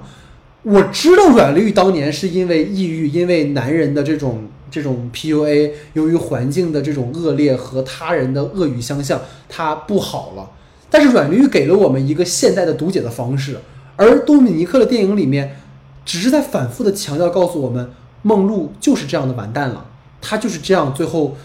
呃，就是消逝于了那个追寻着男性权利和一种归属感的路上。可是又怎么样呢？就这是我不能接受的地方。每一段感情对于诺玛意味着什么，我们也不知道。所以在整个可能这个维度吧，就我们今天关于这个聊了很多了哈。我想最后也跟老徐推荐一个片子，就是呃，明年啊，除了《金发梦露》以外，在最佳男主的奥斯卡的角逐当中，有一个电影一定会被提名，就是呃《猫王》啊，《猫王》，因为《猫王》也是今年很有名的一个传记片嘛。就是梦露跟猫王其实都是呃上世纪五六十年代风靡好莱坞的流行文化的符号。然后《猫王》的导演巴兹鲁曼之前拍过《红磨坊》啊什么，大家也应该很熟悉。他的那个视觉风格真的很炫，就不必多讲了。但是那个电影也有很就不太尽如人意的地方。它跟梦露的故事不一样，就是巴兹鲁曼的切入点是那个猫王特别富争议的经纪人汤姆帕克。然后呢，那个电影里面就不断的强化汤姆帕克跟猫王的矛盾。然后呢，我们以为他要给汤姆帕克洗白，结果发现呢，他就是一个小丑。然后这也是回到我们俩刚才讨论试点的那个地方，就是虽然猫王的试点人物是汤姆帕克，但是导演已经预设了猫王的悲剧就他妈是你害的，所以即使到影片的结尾，你也似乎看到了一个在场的缺席的式的一个叙述者，就是他明明在，明明是他在讲，但是导演的意志已经凌驾于角色之上了。然后在这两部电影，就这部电影的结尾，就是《猫王》的结尾，它有台有个台词跟《阿飞正传》里面很就是呃非常像，讲到那个五角鸟嘛，他说五角鸟只能停下来一次，然后当它停下来的时候就没法再飞起来了，然后这也让那一次的飞翔显得尤为，就是那一次的落脚显得尤为重要。就是我私以为传记片可能最后给我们这个话题收个尾哈，就是我个人觉得，无论是传记还是一个人的旅程，要呈现的其实并不是它飞翔的那个过程，而是它化为五角鸟落地的那个时刻。它那个最私密的那个、最人性的、最个体的情感体验，可能才是我们应该被展示和思考的吧。所以这个是我们对于《金发梦露》的全部的讨论，也是我们整个的关于影片的讨论啊。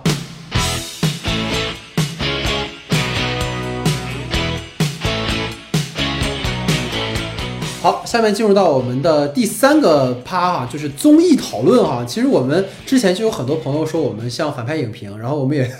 反复解释啊，说我们其实是喜欢反派啊。当时所以做节目的时候，有很多地方可能也会有一些呃相近的地方，但我们也会做一些自己的差异性哈。然后当我们讨论到综艺的时候呢，我就发现我们今天讨论方式特别像展开讲讲，哎，然后。但我们真的没有抄，播客太 卷了细分市场太多了，播客太卷了，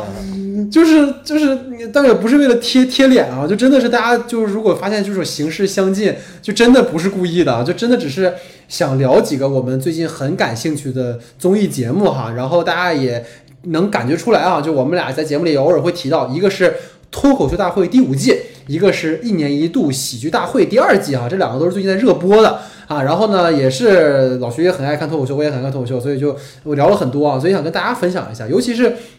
今年的脱口大会第五季呢，呃，可以说是创了历史新低啊。往年呢，平均分都是七分左右，今年呢，我前两天一看哈，这个已经跌破五了，都已经四点九了。而争议最大的呢，其实针对领校园哈，说那英老师啊、周迅老师啊，完全没有起到领校园的作用，所以就抵制节目。啊，这个逻辑我也是没懂哈，所以想听听老徐吧。首先是对于可能这个片呃这个这个综艺的评分低，然后包括我们俩可以呃分别推荐和聊聊喜欢的脱口演员吧哈，你请。对我其实觉得第五季现在遇到当下的一个困境，可以说是一个非常糟心的一个结果啊，因为也是我们非常喜爱的一个节目。然后我觉得最主要的一个问题，可能是我们这个节目现在太赶了，导致大家现在所有的人都觉，就是所有内部的这些呃脱口秀演员们，其实都是在一个非常。彷徨的一个阶段，我觉得这个事情最重要的体现，其实可能在杨蒙身上。杨蒙其实代表了这一个阶段，他们在上海被封呃封锁之后，然后又去香呃去青青岛参加那个怎么办专场，然后马上衔接脱口秀大会。其实我觉得脱口秀演员们可能就像导演们或者是作为一个艺术创作者们是一样的，他们需要一些时间去沉淀自己生活当中的一些素材。那么这些素材拿来被使用、被创作的时候，他们才会更有底气。所以我觉得这一季大家都在说、内部梗太多，或者大家只会说内部梗，调笑调侃一下李诞和呃这他们离婚的事情，仿佛就成为了一个常态。我觉得这个的原因在于没有东西可以写了，他们没有生活经验了，怎么去创作出这些东西来？这东西都对于他们的距离来说非常的遥远，也。证明了，其实疫情已经在改变着一些人的生活态度和生活角度，因为他们是结结实实的被封禁了两三个、两个月、两个多月的时间的，所以我觉得这是这一切的出发点是在这里的。嗯那么同时，关于领校园来说的话，我觉得就是呃能呃领校园的本身其实就是一个和普通观众一样，我们以一个观看者的视角进入这个而已。他们有的其实只是说能够承觉得自己对于这个东西觉得好笑。那如果周迅觉得我这个东西就是不好笑的话，或者是我忘拍灯或者这样的一个行为的话，情有可原啊。但只是因为我觉得这个是赛制的问题，他们直接决定了这个演员的去和留，因为他们其实是在突围赛里头，他们是最重要的一个部分的人。因为轮不到观众的头上，只有在他们的选票结束进入 PK 环节的时候，观众的票才作为又一次的体现。而这一个的设置其实是把所有的晋级压力放到了四位领校员身上，甚至可以说在突围赛阶段没有观众无所谓。所以，所以说反作用在四位领校员、四位领校员身上的时候，所承担的压力和责任也变得更大了。大家对于节目不满意的时候，很自然的会说：“你们领校员是干什么吃的？”他并不是说像第二，如果他从一开始的时候几个人进入冲刺突围阶段的时候，和当下在小组赛的时候分别是一样的。我领校员区只有两票，不决定你的直接晋级的话，所以那个压力分配到领校员身上的时候，其实可能不会那么大。我个人的感觉是，就不会有这么多人执着的去追寻一个领校员身上。我觉得领校员也是最普通的人，他觉得好笑，他觉得不好笑，都是 OK 的，没有什么意外的。那这个东西本身就是见仁见智的一件事情，对吧？对，然后对，我再有一个感受的话，就是我个人哈，我我还是觉得，呃，很佩服一些演员的创作力。就我觉得袅袅和呼兰他们的这种核心的创作力是毋庸置疑的。同时，我还是真的永远一生推我的豆豆啊，我真的觉得是非常强的一个 一个一个一个演员。然后呃再说一个我比较可惜的一个点吧，我还是觉得 House 和 Kid 非常可惜。啊，是是呃，House 其实是我在看了他第一场的表现之后，又有一个播客是他参参加录制的，然后把那个播客全程听下来了，就是一个非常有诚意的一个播客，就是他其实是把自己在上一去年之后遭受到的所有的痛苦转换为了下一阶段行进的一个动力，那个点出发的其实非常的好，自己怎么被创作所束缚、所困扰，但是仍然决定坚定的要去创作、要去反复的去试验的一个过程。那个播客非常好，推荐给大家去听。然后让我觉得 House 真的是可能因为这一次事情的成长啊和变化呀、都是来的特别大的。然后包括他在第二季、第二期被淘汰的时候，他的那个感言，其实你能发现他已经这脱然于这个比赛之外了，形成了一个自己的一个体系，这个是很难得的一点。然后还有 Kid，Kid 是我觉得，呃，他在那三个人的那一组里头，其实是相当可惜的一点。我觉得，首先我我不否认，我觉得斯文表现的非常好，虽然他在说一些很老的梗，说一些很内部的一些事情，把脱口秀大会变成了吐槽大会啊、但是。我仍然感觉的是，斯文找到了他的那个状态。有一个灵光一闪的一个地方，就是斯文开始会有那种身份上的变化和转化。这个是在脱二、脱三的时候，他能够从一众嗯，就是脱口秀演员中杀出的一点，他会吐槽自己。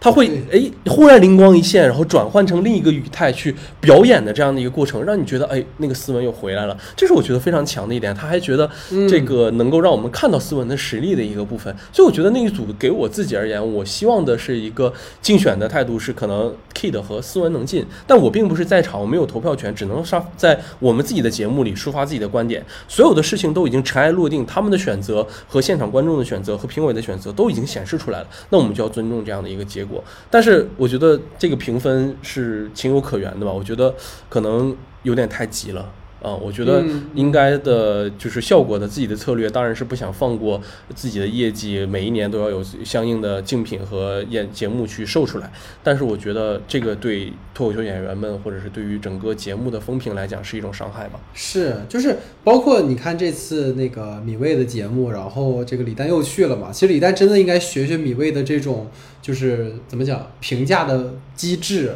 就人家就是那些领校员，或者说那些评评委们，大家其实跟所有人都一样，也不搞特殊，大家评分都是一样，除非大家都给了五星，才会让这个人直接晋级。就就相对来讲就会公平很多，就不至于说把压力都给到领校员。这个可能真的，我觉得李老师真的可以学习一下。而且，呃，先从你刚才说的，就是这些人吧，我觉得这一季虽然老将们。当然还有很优秀的，像呼兰他们，但实际上你会发现，由于之前办怎么办，其实确实是被透支的太过了。尤其是今年本来疫情大家就在家，你刚才也提到，然后又做了节目，其实你对于这些老人们，他们真的很难去再有很强的输出。然后，但作为节目来讲，他又不可能把这些已经呃培养出来的，或者说已经捧红的人，然后就不让他们上了，那肯定也不行。但这个对于他们本身其实是一种消耗。可这一季确实有很多。我觉得新人吧，因为我就说嘛，我自己大连人嘛，所以我看到毛豆就是第一场那个索马里卤大肠，哎呦，我是不行了，我都笑吐了，我都差点把我家墙给给敲敲破了，你知道吗？就是那种那种扑面而来的那种海边的味道啊，那种熟悉感。然后秋瑞其实是我上一季觉得很可惜的，就是他没跑跟到最后，我觉得很可惜。然后这一季里，你看秋瑞依然是那种火力全开嘛，聊那种所谓消费降级啊，大家生活不易啊，然后穿拖鞋带个洞啊，就是好像是那种嬉笑怒骂之间，但是有很多在大城市中小人物的无奈吧，所以这个是让我觉得还挺有趣的。包括肉食动物，可能这一季他们可能刚办完专场吧，也可能比较疲惫，但它里面的很多的节奏和梗，包括白雪公主啊、格鲁赛跑啊，其实还是挺在我点的，永远就是永远可以相信大木和晃晃啊。然后你也提到了 Kid 跟 House 嘛，这个我就不重复了，因为 Kid 讲到了。可能父母离婚的段子吧，我觉得真的还蛮妙的，尤其是相较于这个离婚 CP 而言吧，所以我觉得这个可能是我我我的点，包括当时大家就想说李诞为什么不给 Kate 拍灯，所以这个可能是节目的一个机制，包括他们选择的问题。但较真儿我们就输了。姜子浩其实是可能跟过去会不太一样吧。就是之前那种，因为当时我当时看的时候，我把姜子豪直接跳过去了。后来看他就是居然还那么热，我就又回来看。我觉得虽然说那种咆哮式的演出吧，可能他也就不会很长久，果然后面就就下去了。但是他那那一段还是挺精彩的，而且。我觉得大家给四点九，像你也提到说，确实是有点着急了，因为这一季的段子虽然可能整体来说，由于疫情的风控啊，包括可能众所周知的一些限制吧，他没法讲的那么多，但是他的关注的层面，我觉得更丰富了，包括南瓜的那个外卖小哥的不易啊，然后包括孟川讲到这个父亲考研啊，然后小佳跟黑灯其实都对于残障人士有一些发声嘛，和一些对于刻板印象的破除。包括杨笠讲到父亲的葬礼啊，这样的，包括你刚才提到斯文的的离婚人群的调侃，这种其实都是进步的地方，因为你辐射了更多的群体，就可以让更多不同的人被看到。我觉得这个的意义其实比那些私领校园懂不懂梗啊，或者是会不会点评啊，其实更有意义一些。而且老师，你有没有发现一个问题，就是当一个作品出现的时候，其实。大众对他的评价会引发二次的一种观看的效应，或者是辐射到更多的收看者。那么，比起去打低分来讽刺领校园，其实我们如果回到文本里去，更多的讨论这些梗，是不是才会让原本已经被可能边缘和失焦的表达再回到讨论的核心？可能。你想要去替演员鸣不平，但是你可能这种呈现反而会有一种反噬的效果，这个是挺讽刺的一件事情吧？嗯，然后包括你看这次有很多的风控梗嘛，我觉得风控梗真的是需要勇气的，尤其是老将们。你看，就像虽然我们讲说老将们被消耗了很多，但是呼兰啊、庞博啊、建国啊，我觉得都分享了那些在风控期间看似调侃但无比真实的。经验，尤其然后再就是大张伟老师，他在最新一期杨笠的那个讲完之后那段话，真的还让我还挺感有感触。就是无论是脱口秀也好，摇滚也好，包括我们今天聊播客也好，就是当我们能去调侃那些我们无法言说回避的事情的时候，但是因为有喜剧的力量，或者有这种讨论的场域的存在，其实我们可以去疗愈自己，或者是去展示那种不堪。这种这种展示的勇气需要宽容。然后这种表达的途径可以让我们治愈，也可以自愈，这个真的很重要。但你会发现这个场域里面好像并不太允许这个事情。所以当时那个姜子浩不是还说嘛，说我们就是做了一个希望大家在下班之后疲惫能看一看的节目，就不用那么较真儿。所以这个我不知道你还有没有什么想补充的地方。对，但是我们就是如果我当然知道这个是为了图一乐，但是。嗯，因为有人做出了这些表达，其实我们应该去看得到的一件事情就是，呃，其实脱口秀也是一种社会议题的表达。你不用想，就是现在的这些呃创作本身，它都基于我们现在的现实生活。我觉得它的评分降低和这个节目本身可能没有太多关系了，已经。这就是我们现在对于娱乐的一个边界的讨论也在慢慢降低。我们没有东西可以说。没有东西可以写，没有东西可以聊的时候，这是一个常态，对，会越来越低。脱口秀变得不能说很多东西，我们都要当做一个默认，当做一个默许的时候，只是变成变成一个单独的搞笑的时候，那我觉得它和我理想中的脱口秀不是一个东西。嗯啊，这是我自己个人的一些观念。是，它一定要基于当下的社会议题去进行表达，像你说的一样，我们一定会使用这种喜剧。或者是使用这种艺术创作来变成一个自我疗愈的工具，我觉得当大家说出风控话题的时候，我们笑了也乐了，但是同时我们也能够度过那个被风控时候的人的心理的那个状态，它才会让我们继续延续下去，能够让生活继续下去。要不然那个东西永远会成为我们心理或者是生理上的一个预警。是啊，是啊，而且你需要这种。节目的发生的存在，而且我说实话，我不知道我不知道你认不认同，就是虽然这些演员吧，有一些我们觉得很可惜，他们可能被节目淘汰了，但是又不是说被淘汰就被驱逐出这个行业了。对对对，能理解吗？就是他们线下也能继续演，对 Kid 你的线下就非你觉得这个常厉害，就是都是这样的，。你包括海源也有专场，你要是支持他们，你可以线下去看呐。嗯，是？我觉得就包括你说拉红桑 PK 掉了小鹿，感到震惊，但是归根到底，综艺就是一场 show 嘛，对吧？你有话题、有热度才重要，而不是说我们一本正经的完了拿着拿着一个雪茄在这就是严肃的讨论谁好笑，谁搞垮这个行业，真没必要。你包括拉红桑这种黑马出冲出，那么就意味着小鹿的脱口秀生涯结束了吗？就别闹了！我跟你们讲，说实话，当时那个小鹿在北京的女儿红专场，场场爆满，三百块钱的票炒到八百块钱，就是没必要，就是为此去打低分。真的，我觉得就不必，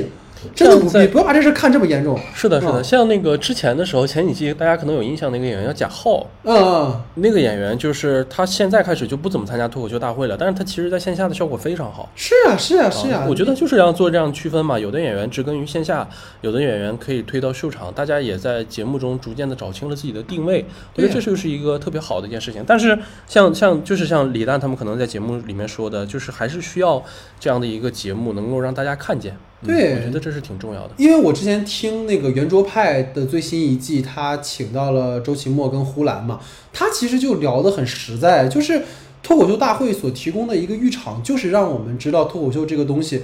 就是大概是个什么样子。如果你喜欢的话，去线下看，而不是说这个节目就就是像好声音那种，就是我们说要要去找出最好的声音，找出最好的脱口演员，也不是到这个程度。就是，而且你像周奇墨，即使第三季来了，他不适应这个场域，他他还是会被淘汰。然后第四季他回归是找到了一个适合在这个场上表达的一种方式，所以这个就没必要。你包括像毛东，可能线上一般，呃线下其实也不错呀，就不用那么去非得说怎么样这种这种这种态度。然后其实关于这个节目吧，我最后想提一嘴，我们也别啊聊太多，我真的很想讲，就是关于删减的问题。就是我们今天整个节目，我真是没想到，二零一九年当我们讨论电影技术原因的时候，有一天我们居然会讨论一个综艺节目的技术原因。就是我我据说啊，有有有几个演员的表演是可能直接因为讲了一些相关疫情相关的段子，然后就被直接拿下了。包括严一严月，就这期节目，就这一季，严一严月是我我觉得是就是最惨的一组，因为去年严一严月真的表现很好，包括他们最后跟王冕那段，我觉得真的很很很棒，很很很出色。然后这一季里面，他讲了很多女性相关的热点事件跟话题，然后但你会发现，他们在讨论这些议题的议的的这个时间点，已经不是杨笠横空出世的那个二零二零年了，就是如今任何的议题，它都需要经过斟酌和讨论，就是你生怕去激起一些情绪性的争执，因为那可能不利于团结，然后就一刀切。就是你，你可以，就是他好像现在感觉就是说，你录节目的时候你可以随便讲，我们节目也给你录，但是我最后给你修修剪剪，留个头尾，反正最后挨骂的是领笑员跟脱口演员，节目也不会怎么样。我觉得这不是，这肯定不是节目组的问题，根本上是大象的问题，大家也都懂。嗯，但是这个东西你就没法讲，你包括你二十年前，咱们还有蓝宇啊，有色戒呀、对吧？包括某六代导演的某北京景点为名的电影，你就是当年都能拍。但脱口脱口大会这五年，你会发现一季比一季保守，一季比一季限制多，言论的收紧，表达空间的这种局限，其实不言自明。所以这个是，这这个这个维度吧，我们就不展开讲了哈，反正大家都明白。然后这个是脱口大会哈，然后另外一个节目就跟我们讲，一年一度喜剧大赛第二季哦，真的笑约过去了。就是真的是第一、第一季的时候啊，就是我去年内娱的这个综艺 top number one，好事成双，我已经磕了一年了，直到现在啊。据说王浩史册呢年末还有一部跨年电影，我一定会去看的啊，我不管。对，所以这个是喜剧大赛哈，听听老徐吧，就是分享一下。呃，我徐大赛我是毋庸置疑啊，也是我的 top one，我我也非常的喜欢。然后我其实嗯。觉得，对于喜剧大赛而言，就是非常享受的一个节目，而且就是这次其实是事先有机会看了他的几个呃一个训练场、演练场，嗯，然后里面也感受到了线下真实面对那些演员线下带来的那个冲劲是有多么的强，嗯。非常非常的喜欢的这个节目。但是我发现这季有一个特点，就是可能我们的现实题材的角度出发的作品在变少，很多很多的作品都是基于一个无厘头的角度去出发的，就是很像那种漫才的风格，嗯慢慢的变得非常的多。而且我个人有种感觉，就是漫才确实很火，然后也在那个时候引起了非常大的讨论度，无厘头的这种方式。但是我发现的是，胖达人就是土豆、土豆和吕岩他们两个人现在开始不 做这种纯无厘头像的东西之后，其他人都在做无厘头啊，这个是我观察到的一个现象，就是啊我当然知道这个东西很你是头大本钟很容易获得观众青睐，很容易引发戏剧效果。嗯、但是我可能就是犯贱嘛，就是觉得看了东西，这就是看到一点儿那个像之前的那个呃体检的那个视频，然后体检的那个段那个那个段子，然后嗯那一场戏，然后再包括很多关于加班人的那些戏的时候，我觉得这个东西还有内娱的那些戏之后，你就觉得它是植根于我们当下发生的事情，它是有一体表达的。但是一个纯无厘头的戏看完之后，真的就是看一个乐。我们不较真儿，我我明白，我明白我们所有的节目看了都不应该较真，但是我希望会有更多的，我也没有去评判和榨汁任何人。对，这个就是我出发的一个立场。然后我要报一个不平啊，就是唯一一点，借助这个来报一个不平，就是在第二期的时候有一个节目叫《邪门逆子》，那个是我在线下的时候看的非常炸的一个节目，但在在哦，节就是目里头被跳过去的那个，对，被跳过去了。然后李诞还说，如果你的所有东西出发全谐音梗那个谐音梗的话，那它就会导致它很呃不好。呃，他当然他的排名和分数都非常尴尬。但我在看他线下的那场表演的时候，他的谐音梗只是作为他的一个主题而已。他在里面其实讨论的是南派和北派的这种喜剧风格，由南方的无厘头哦和北方的这种呃，我们说二人转相声和里面的各种各样的这种喜剧段落不断的去交织融合碰撞的一个，就让我看出了一点原喜剧那种感觉，特别兴奋，而且非常的好看。但是我不知道为什么可能会被剪，我大胆推测一下啊，斗胆推测一下，就是你们可能会觉得我较真儿啊，是因为它里面在借鉴北派的说法的时候，移植了非常多赵本山小品的梗。有可能会因为这个导致被删减或者是怎样，但我可以说，如果他的节目会有完整版的记录出就那个影像出来的话，我觉得那个是非常炸场的一个小作品的。他在当天的那个呃我们的看的那个训练场里的时候，就真的就是王炸，就是没有任何一个呃作品能够抵得上，而且同场竞技的就有当时那个线上会议的那个梗，那个那个场戏。但线上会议的其实整个的呃炸是炸，燃是燃，但大家的反应也是跟着走。但是那个新闻逆子的那个感受就已经是已经疯掉了，你知道，就在场的所有人都已经为他拍手叫绝的那种感觉，非常非常的可惜啊！我自己的一个嗯呃心头的一点点抱不平的事情吧，也也非常呃为几位演员感到可惜。明白明白，因为我发现有一个点是，其实想跟您讨论的地方，上次我们俩其实也聊过，就是线上跟线下其实还真不太一样，就是那种比如说咱们在看到的那个就是全民运动会嘛，它其实在线下的话可能效果也会不错。因为那种肢体性的喜剧啊，包括你看，实际在节目里体现出来的时候，它的现场的评价和评分都很高，但实际上在银幕外的我看了就会觉得很尴尬。对吧？所以这个可能也是会体体现到，就包括第一季里面，你像那种默剧，它就很王子那种，它就很需要跟现场去进行互动。但如果一旦对于银幕就是屏幕外的那些观众来讲的话，它这个临场的体验感就会削弱很多。所以可能像你说的那个东西，也许在那个现场形成了那样的一个场域以后，它的效果会非常好，但线上。也可能就会就会差一点，我觉得这可能是一个还蛮有意思的点。然后我发现，就是你刚才提到一个点很重要，就是他的这种无厘头的风格。然后另一个点是我发现第一期哈，尤其是就是反响好的，其实都是把那个 Sketch 所谓的那个 game 点做的升级的很巧的。你比如说像那个虎父无犬子啊、黑夜的脆弱呀、排练风云啊，这三个其实都是，他就是都抓住了一个优点，然后反复升。虎父无犬子是就是孩子跟爸爸一个样儿。吃干脆面捂着嘴，黑夜脆弱就是我我白黑天黑天 emo 白天阳光打工人，排练风云更不用说了，就是线上各种各样的情况，就是他在就翻这个番儿，就是在一个完整的段落里面，其实还挺合适的。然后就是我觉得豆豆的那个就是再见，我还挺喜欢的，因为我当时是跟一些就朋友一起看的嘛，然后就是女生看完之后会有一种特别强的共鸣感。就是那种我这不就是我吗？就是那种，所以感觉好像因为因为豆豆本人他也是在做自己的呃就是即兴喜剧嘛，所以你会发现他的那种表现力啊什么都还挺强的。然后我必须要说第二第二期，因为我我昨天刚刚看完，就是热血乒乓。就是老徐肯定会很不屑我，但是你知道我作为一个老二次元了，我都不行了。你知道那个旋风修趴，我这救命啊！这啊，我说这全是梗，我就是你就随便一讲，就是而且你会发现很有意思，就是这个这个节目播完之后，除了傻笑以外，你看到比如说那英老师啊，或者是说像于和伟老师，他们那种共鸣感。而且于和伟还提到了嘛，说你要相信光，这是一句很中二的话。他虽然不知道这个可能出自于迪迦奥特曼，但他能够因为这种演员的表演产生一种跨代际的共鸣感，这个是我觉得这个很很成功的一点。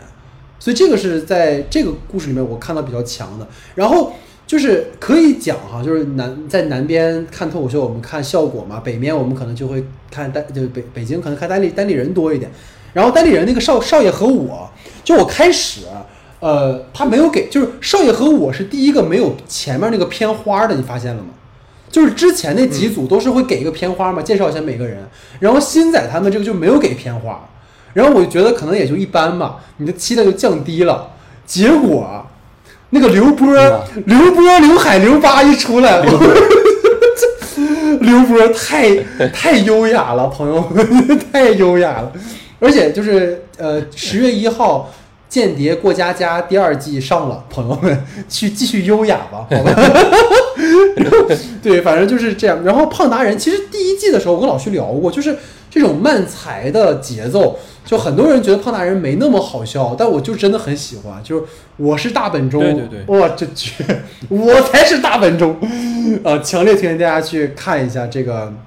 节目吧。其实你你刚刚提的点很对，就是。像第一季的有很多那种现实指涉的议题，第二期第二季可能这方面会弱一些，但是你看像那个我不唱，虽然说是一个很体量很小的，但我觉得很有，就还蛮带入到我们日常生活。嗯，对，就是麦霸呀，山丘唱不完，和声就他说的所有情况我都遇到过，甚至我还开始反思我自己，就是这种。所所以刚才其实你你说这么多，我我还蛮好奇，就是在已播的这些里面，如果让你选一个你最喜欢的，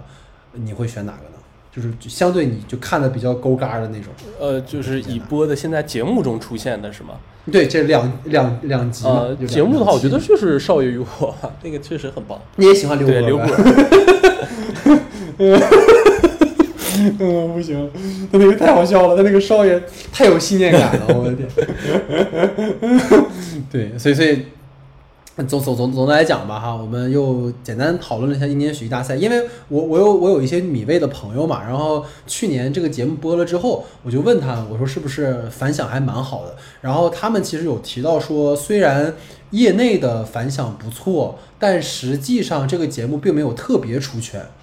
啊，所以说就也希望大家吧，就不要去错过了一档好节目吧。就当然也可能是帮朋友打 call，但确实是米未出的，无论是早年奇葩说也好呀，然后月下呀，包括到这个喜剧大赛，我觉得都是在很认真的在在做一些有表达的节目，而且还能够兼顾到娱乐性啊。包括相较于脱口大会，他请的嘉宾都还是很专业的，在这个领域的。包括你看，那英不是说说就他不有个天台的那个天台爱情的那个嘛？然后当时于和伟不就是说这个舞美啊、灯光啊什么做的都很好，然后然后然后那英老师不就说，哎呀，你把我想说的我你都说出来了，我都说不出来的话，其实这个可能就是这个节目它更好的地方吧。也希望效果好好学一学，对，所以这个就是我们整个的关于综艺部分的讨论。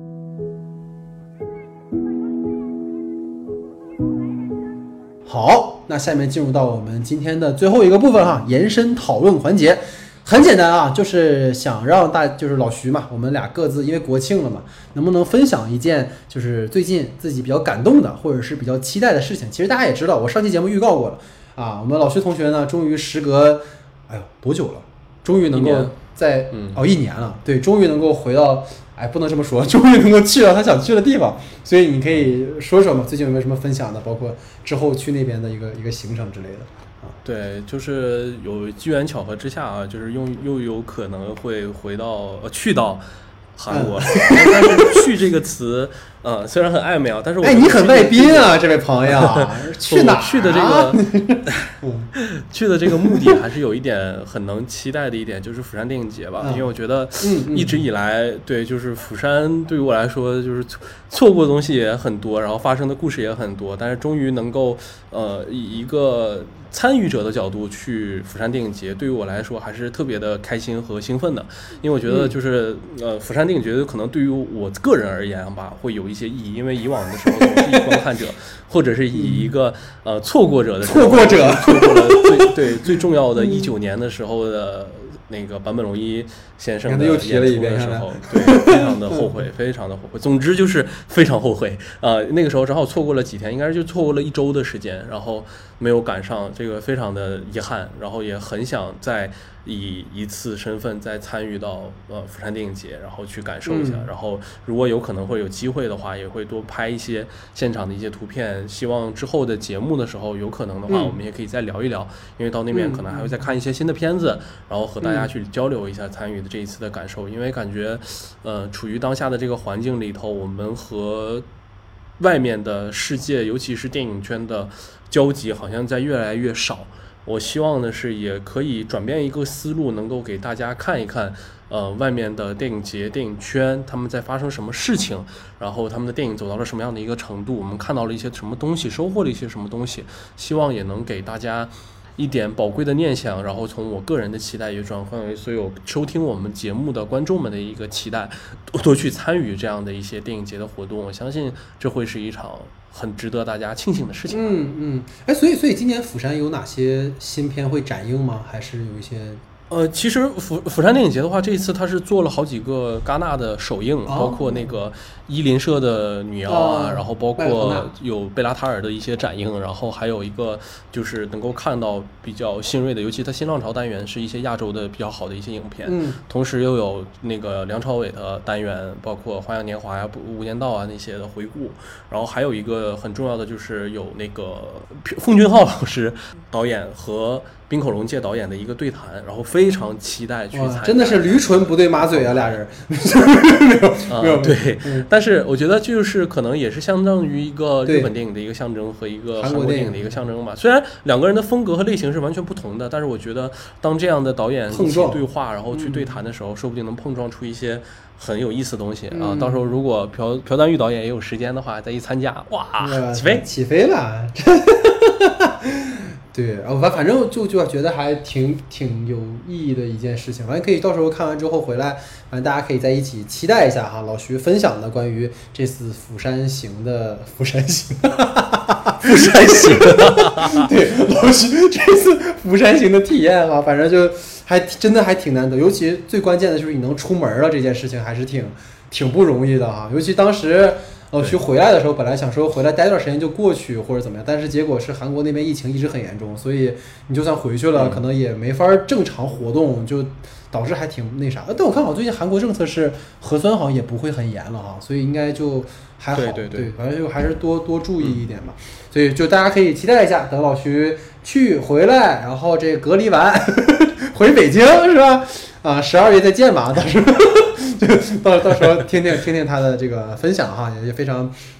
啊，注意安全，注意防疫啊什么的。然后我我其实想跟大家分享的一个点，其实要 call back 回我刚才在前面讲到国庆档的时候，其实也是我当时经历了这件事情之后，我马上就拍下来了。然后我本来当时想跟老徐说，然后我说我想等节目再跟他讲，就是比较有新鲜感。就是我在看《万里归途》前的时候，我在呃，就是在在影院的门门外，然后等的时候发生了一件事情，就是因为大连嘛，刚刚解封不久，之前一直在封控，然后一直影院全都关门，也是将近两个月的关闭的时间。然后我在进影院的时候，就是门口的那个服务员，就是服务人员嘛，他在呃跟跟大家讲你要强调扫码呀，然后就是进进场啊什么的。然后我去看《万里归途》那天是九月三十号的晚上，然后马上就过节了嘛，然后又赶上了一个周五，所以我当时以为无论是那个商场还是那个影院都会呃人很多。但结果发现，无论是商场的人流，还是说，因为我当时正好六七点是一个吃饭的时间，但无论是商场的人流量，还是影院的人都很少。然后我搜了一下当晚的上座率，即使是当时预预售最好的《万里归途》，也就百分之六左右，所以当时就就就还觉得还挺唏嘘的吧，就还蛮冷清的。然后我跟我朋友当时坐在影院外，看着那个售票的那个人人工柜台，我就问他，我说现在在网上买票可能六七十、五六十就能买到，但是你如果在现场买票的话，你要花一百二三，真的会有人现场买票吗？你看场电影两三百块钱，怎么可能？就在这个时候，然后在我进场的那个门外的那个服务人员又在喊说，又在说，呃，请扫码什么什么的。我看到了一个中年男人，大概五十岁上下，带着两个他的父母，啊，应该是八十岁左右，三个人走到影院的门口，他们没有进场，呃，他们没有扫码进来，也没有在门口取票。那个中年大叔站在门口，对着服务人员说：“我想问问最近上映什么电影。”然后这个服务人员就。跟他说，最近是国庆档，国庆档会上映，比如说像《万里归途》啊，像这个像那个，每一部电影都给他做了一个像就是类似于某音的那种三分钟、四分钟的解读，呃，就是讲讲解。然后这个中年男人就跟他的父母就是说，哎，咱们要不要看这个看那个？你们想看哪一个？然后他们三个人也没有在网上购票，他们走到了那个人工柜台的前台。这个男，这个中年男人在走过来的时候呢，手背在后面。他说，他他跟那个柜台的人就就聊天嘛，说终于开门了，说也不容易哈，这么长时间。然后他就真的是现金还是微信，我我就不记得了，就是在人工柜台买了三张票，那一张票应该也一百二三，就可能你全家买完之后可能四百多块钱。然后你就看着这个中年男人带着两个老人，然后走进影院，然后看完电影。之后，他们坐在我前面右面的一个位置。他们看完电影之后，那个那个老人可能对情节不太懂或者什么的，他的儿子在给他解释说：“哎，这个电影我跟你讲啊，是怎么怎么怎么怎么样。”但是观影的全过程，你没有听到那个位置发出任何一点声音。然后，就是在影片滚到字幕的时候，他们也没有走，他们坐在那儿。然后那个儿子在给父母讲这个电影在讲什么。我就当时整个这个这个。这个怎么讲？观看他们的这个过程，就让我特别有感触。就是你看到了很很浓的一种烟火气，你看到了人们走进影院，带着家里人，然后一起看电影的那种那种感觉，然后你久违的感受到了一种人和人之间的的的关系。那个门口的服务人员，那个人工柜台的售票员，哇，就是让我有很强烈的一种。一种一种怎么讲？一种一种共情感吧，因为我们都习惯了，我们在网上买票，我们扫场所码，我们看完电影在网上发表评论，好像很少有这种这种交集，除非像过年或者是那种极个别的情况。但是你在一个三十号周五的晚上，一个一个一个中年人带着他的父母来看电影，就是让我就是会让我觉得特别有感触的一件事情吧。所以也也也跟老徐想叨叨一下，也分享给大家。所以这个可能就是我想跟大家聊的吧。所以综上所述哈，今天我们聊了关于最近的热点事件也好呀，然后关于热门影片也好呀，或者关于呃一些综艺也好，其实总的来说是希望能够给大家推荐一些好的内容，包括讨论一些我们自己想聊的话题。其实大家也知道，每年到二零二二年年末的时候，我不就年末的时候，我们都会做一期年度盘点节目。所以今天聊的很多话题，可能年末还会再提到，也可能还会有更荒诞的展开，但是。无论如何，我觉得这种我们针对这种话题去讨论，其实现在真的会变得很很怎么说呢？紧缩，或者我们不太好去聊。包括大家也能发现，我跟老徐在今天讨论这个话题的时候，无论是表述上还是态度、情绪上，可能都跟过去不太一样。这可能也是现实对我们 造成的一种一种一种改变啊。所以最后的最后吧，我想在这里跟大家就分享一个我我当时看完《金发梦露》之后，我我因为很不爽嘛。然后我就在思考不爽的原因是什么，然后也跟老师今天聊了这么多，然后我发现我最根本的是，我发现我在看电影的时候，我希望看到一个具体的人，然后又回到刚才我说到的那个故事，就是我为什么会对明明是很日常的一个购票看电影，带着父母的一个场景，让我甚至会有流泪的冲动，就是你看到了人和人之间的那种交集。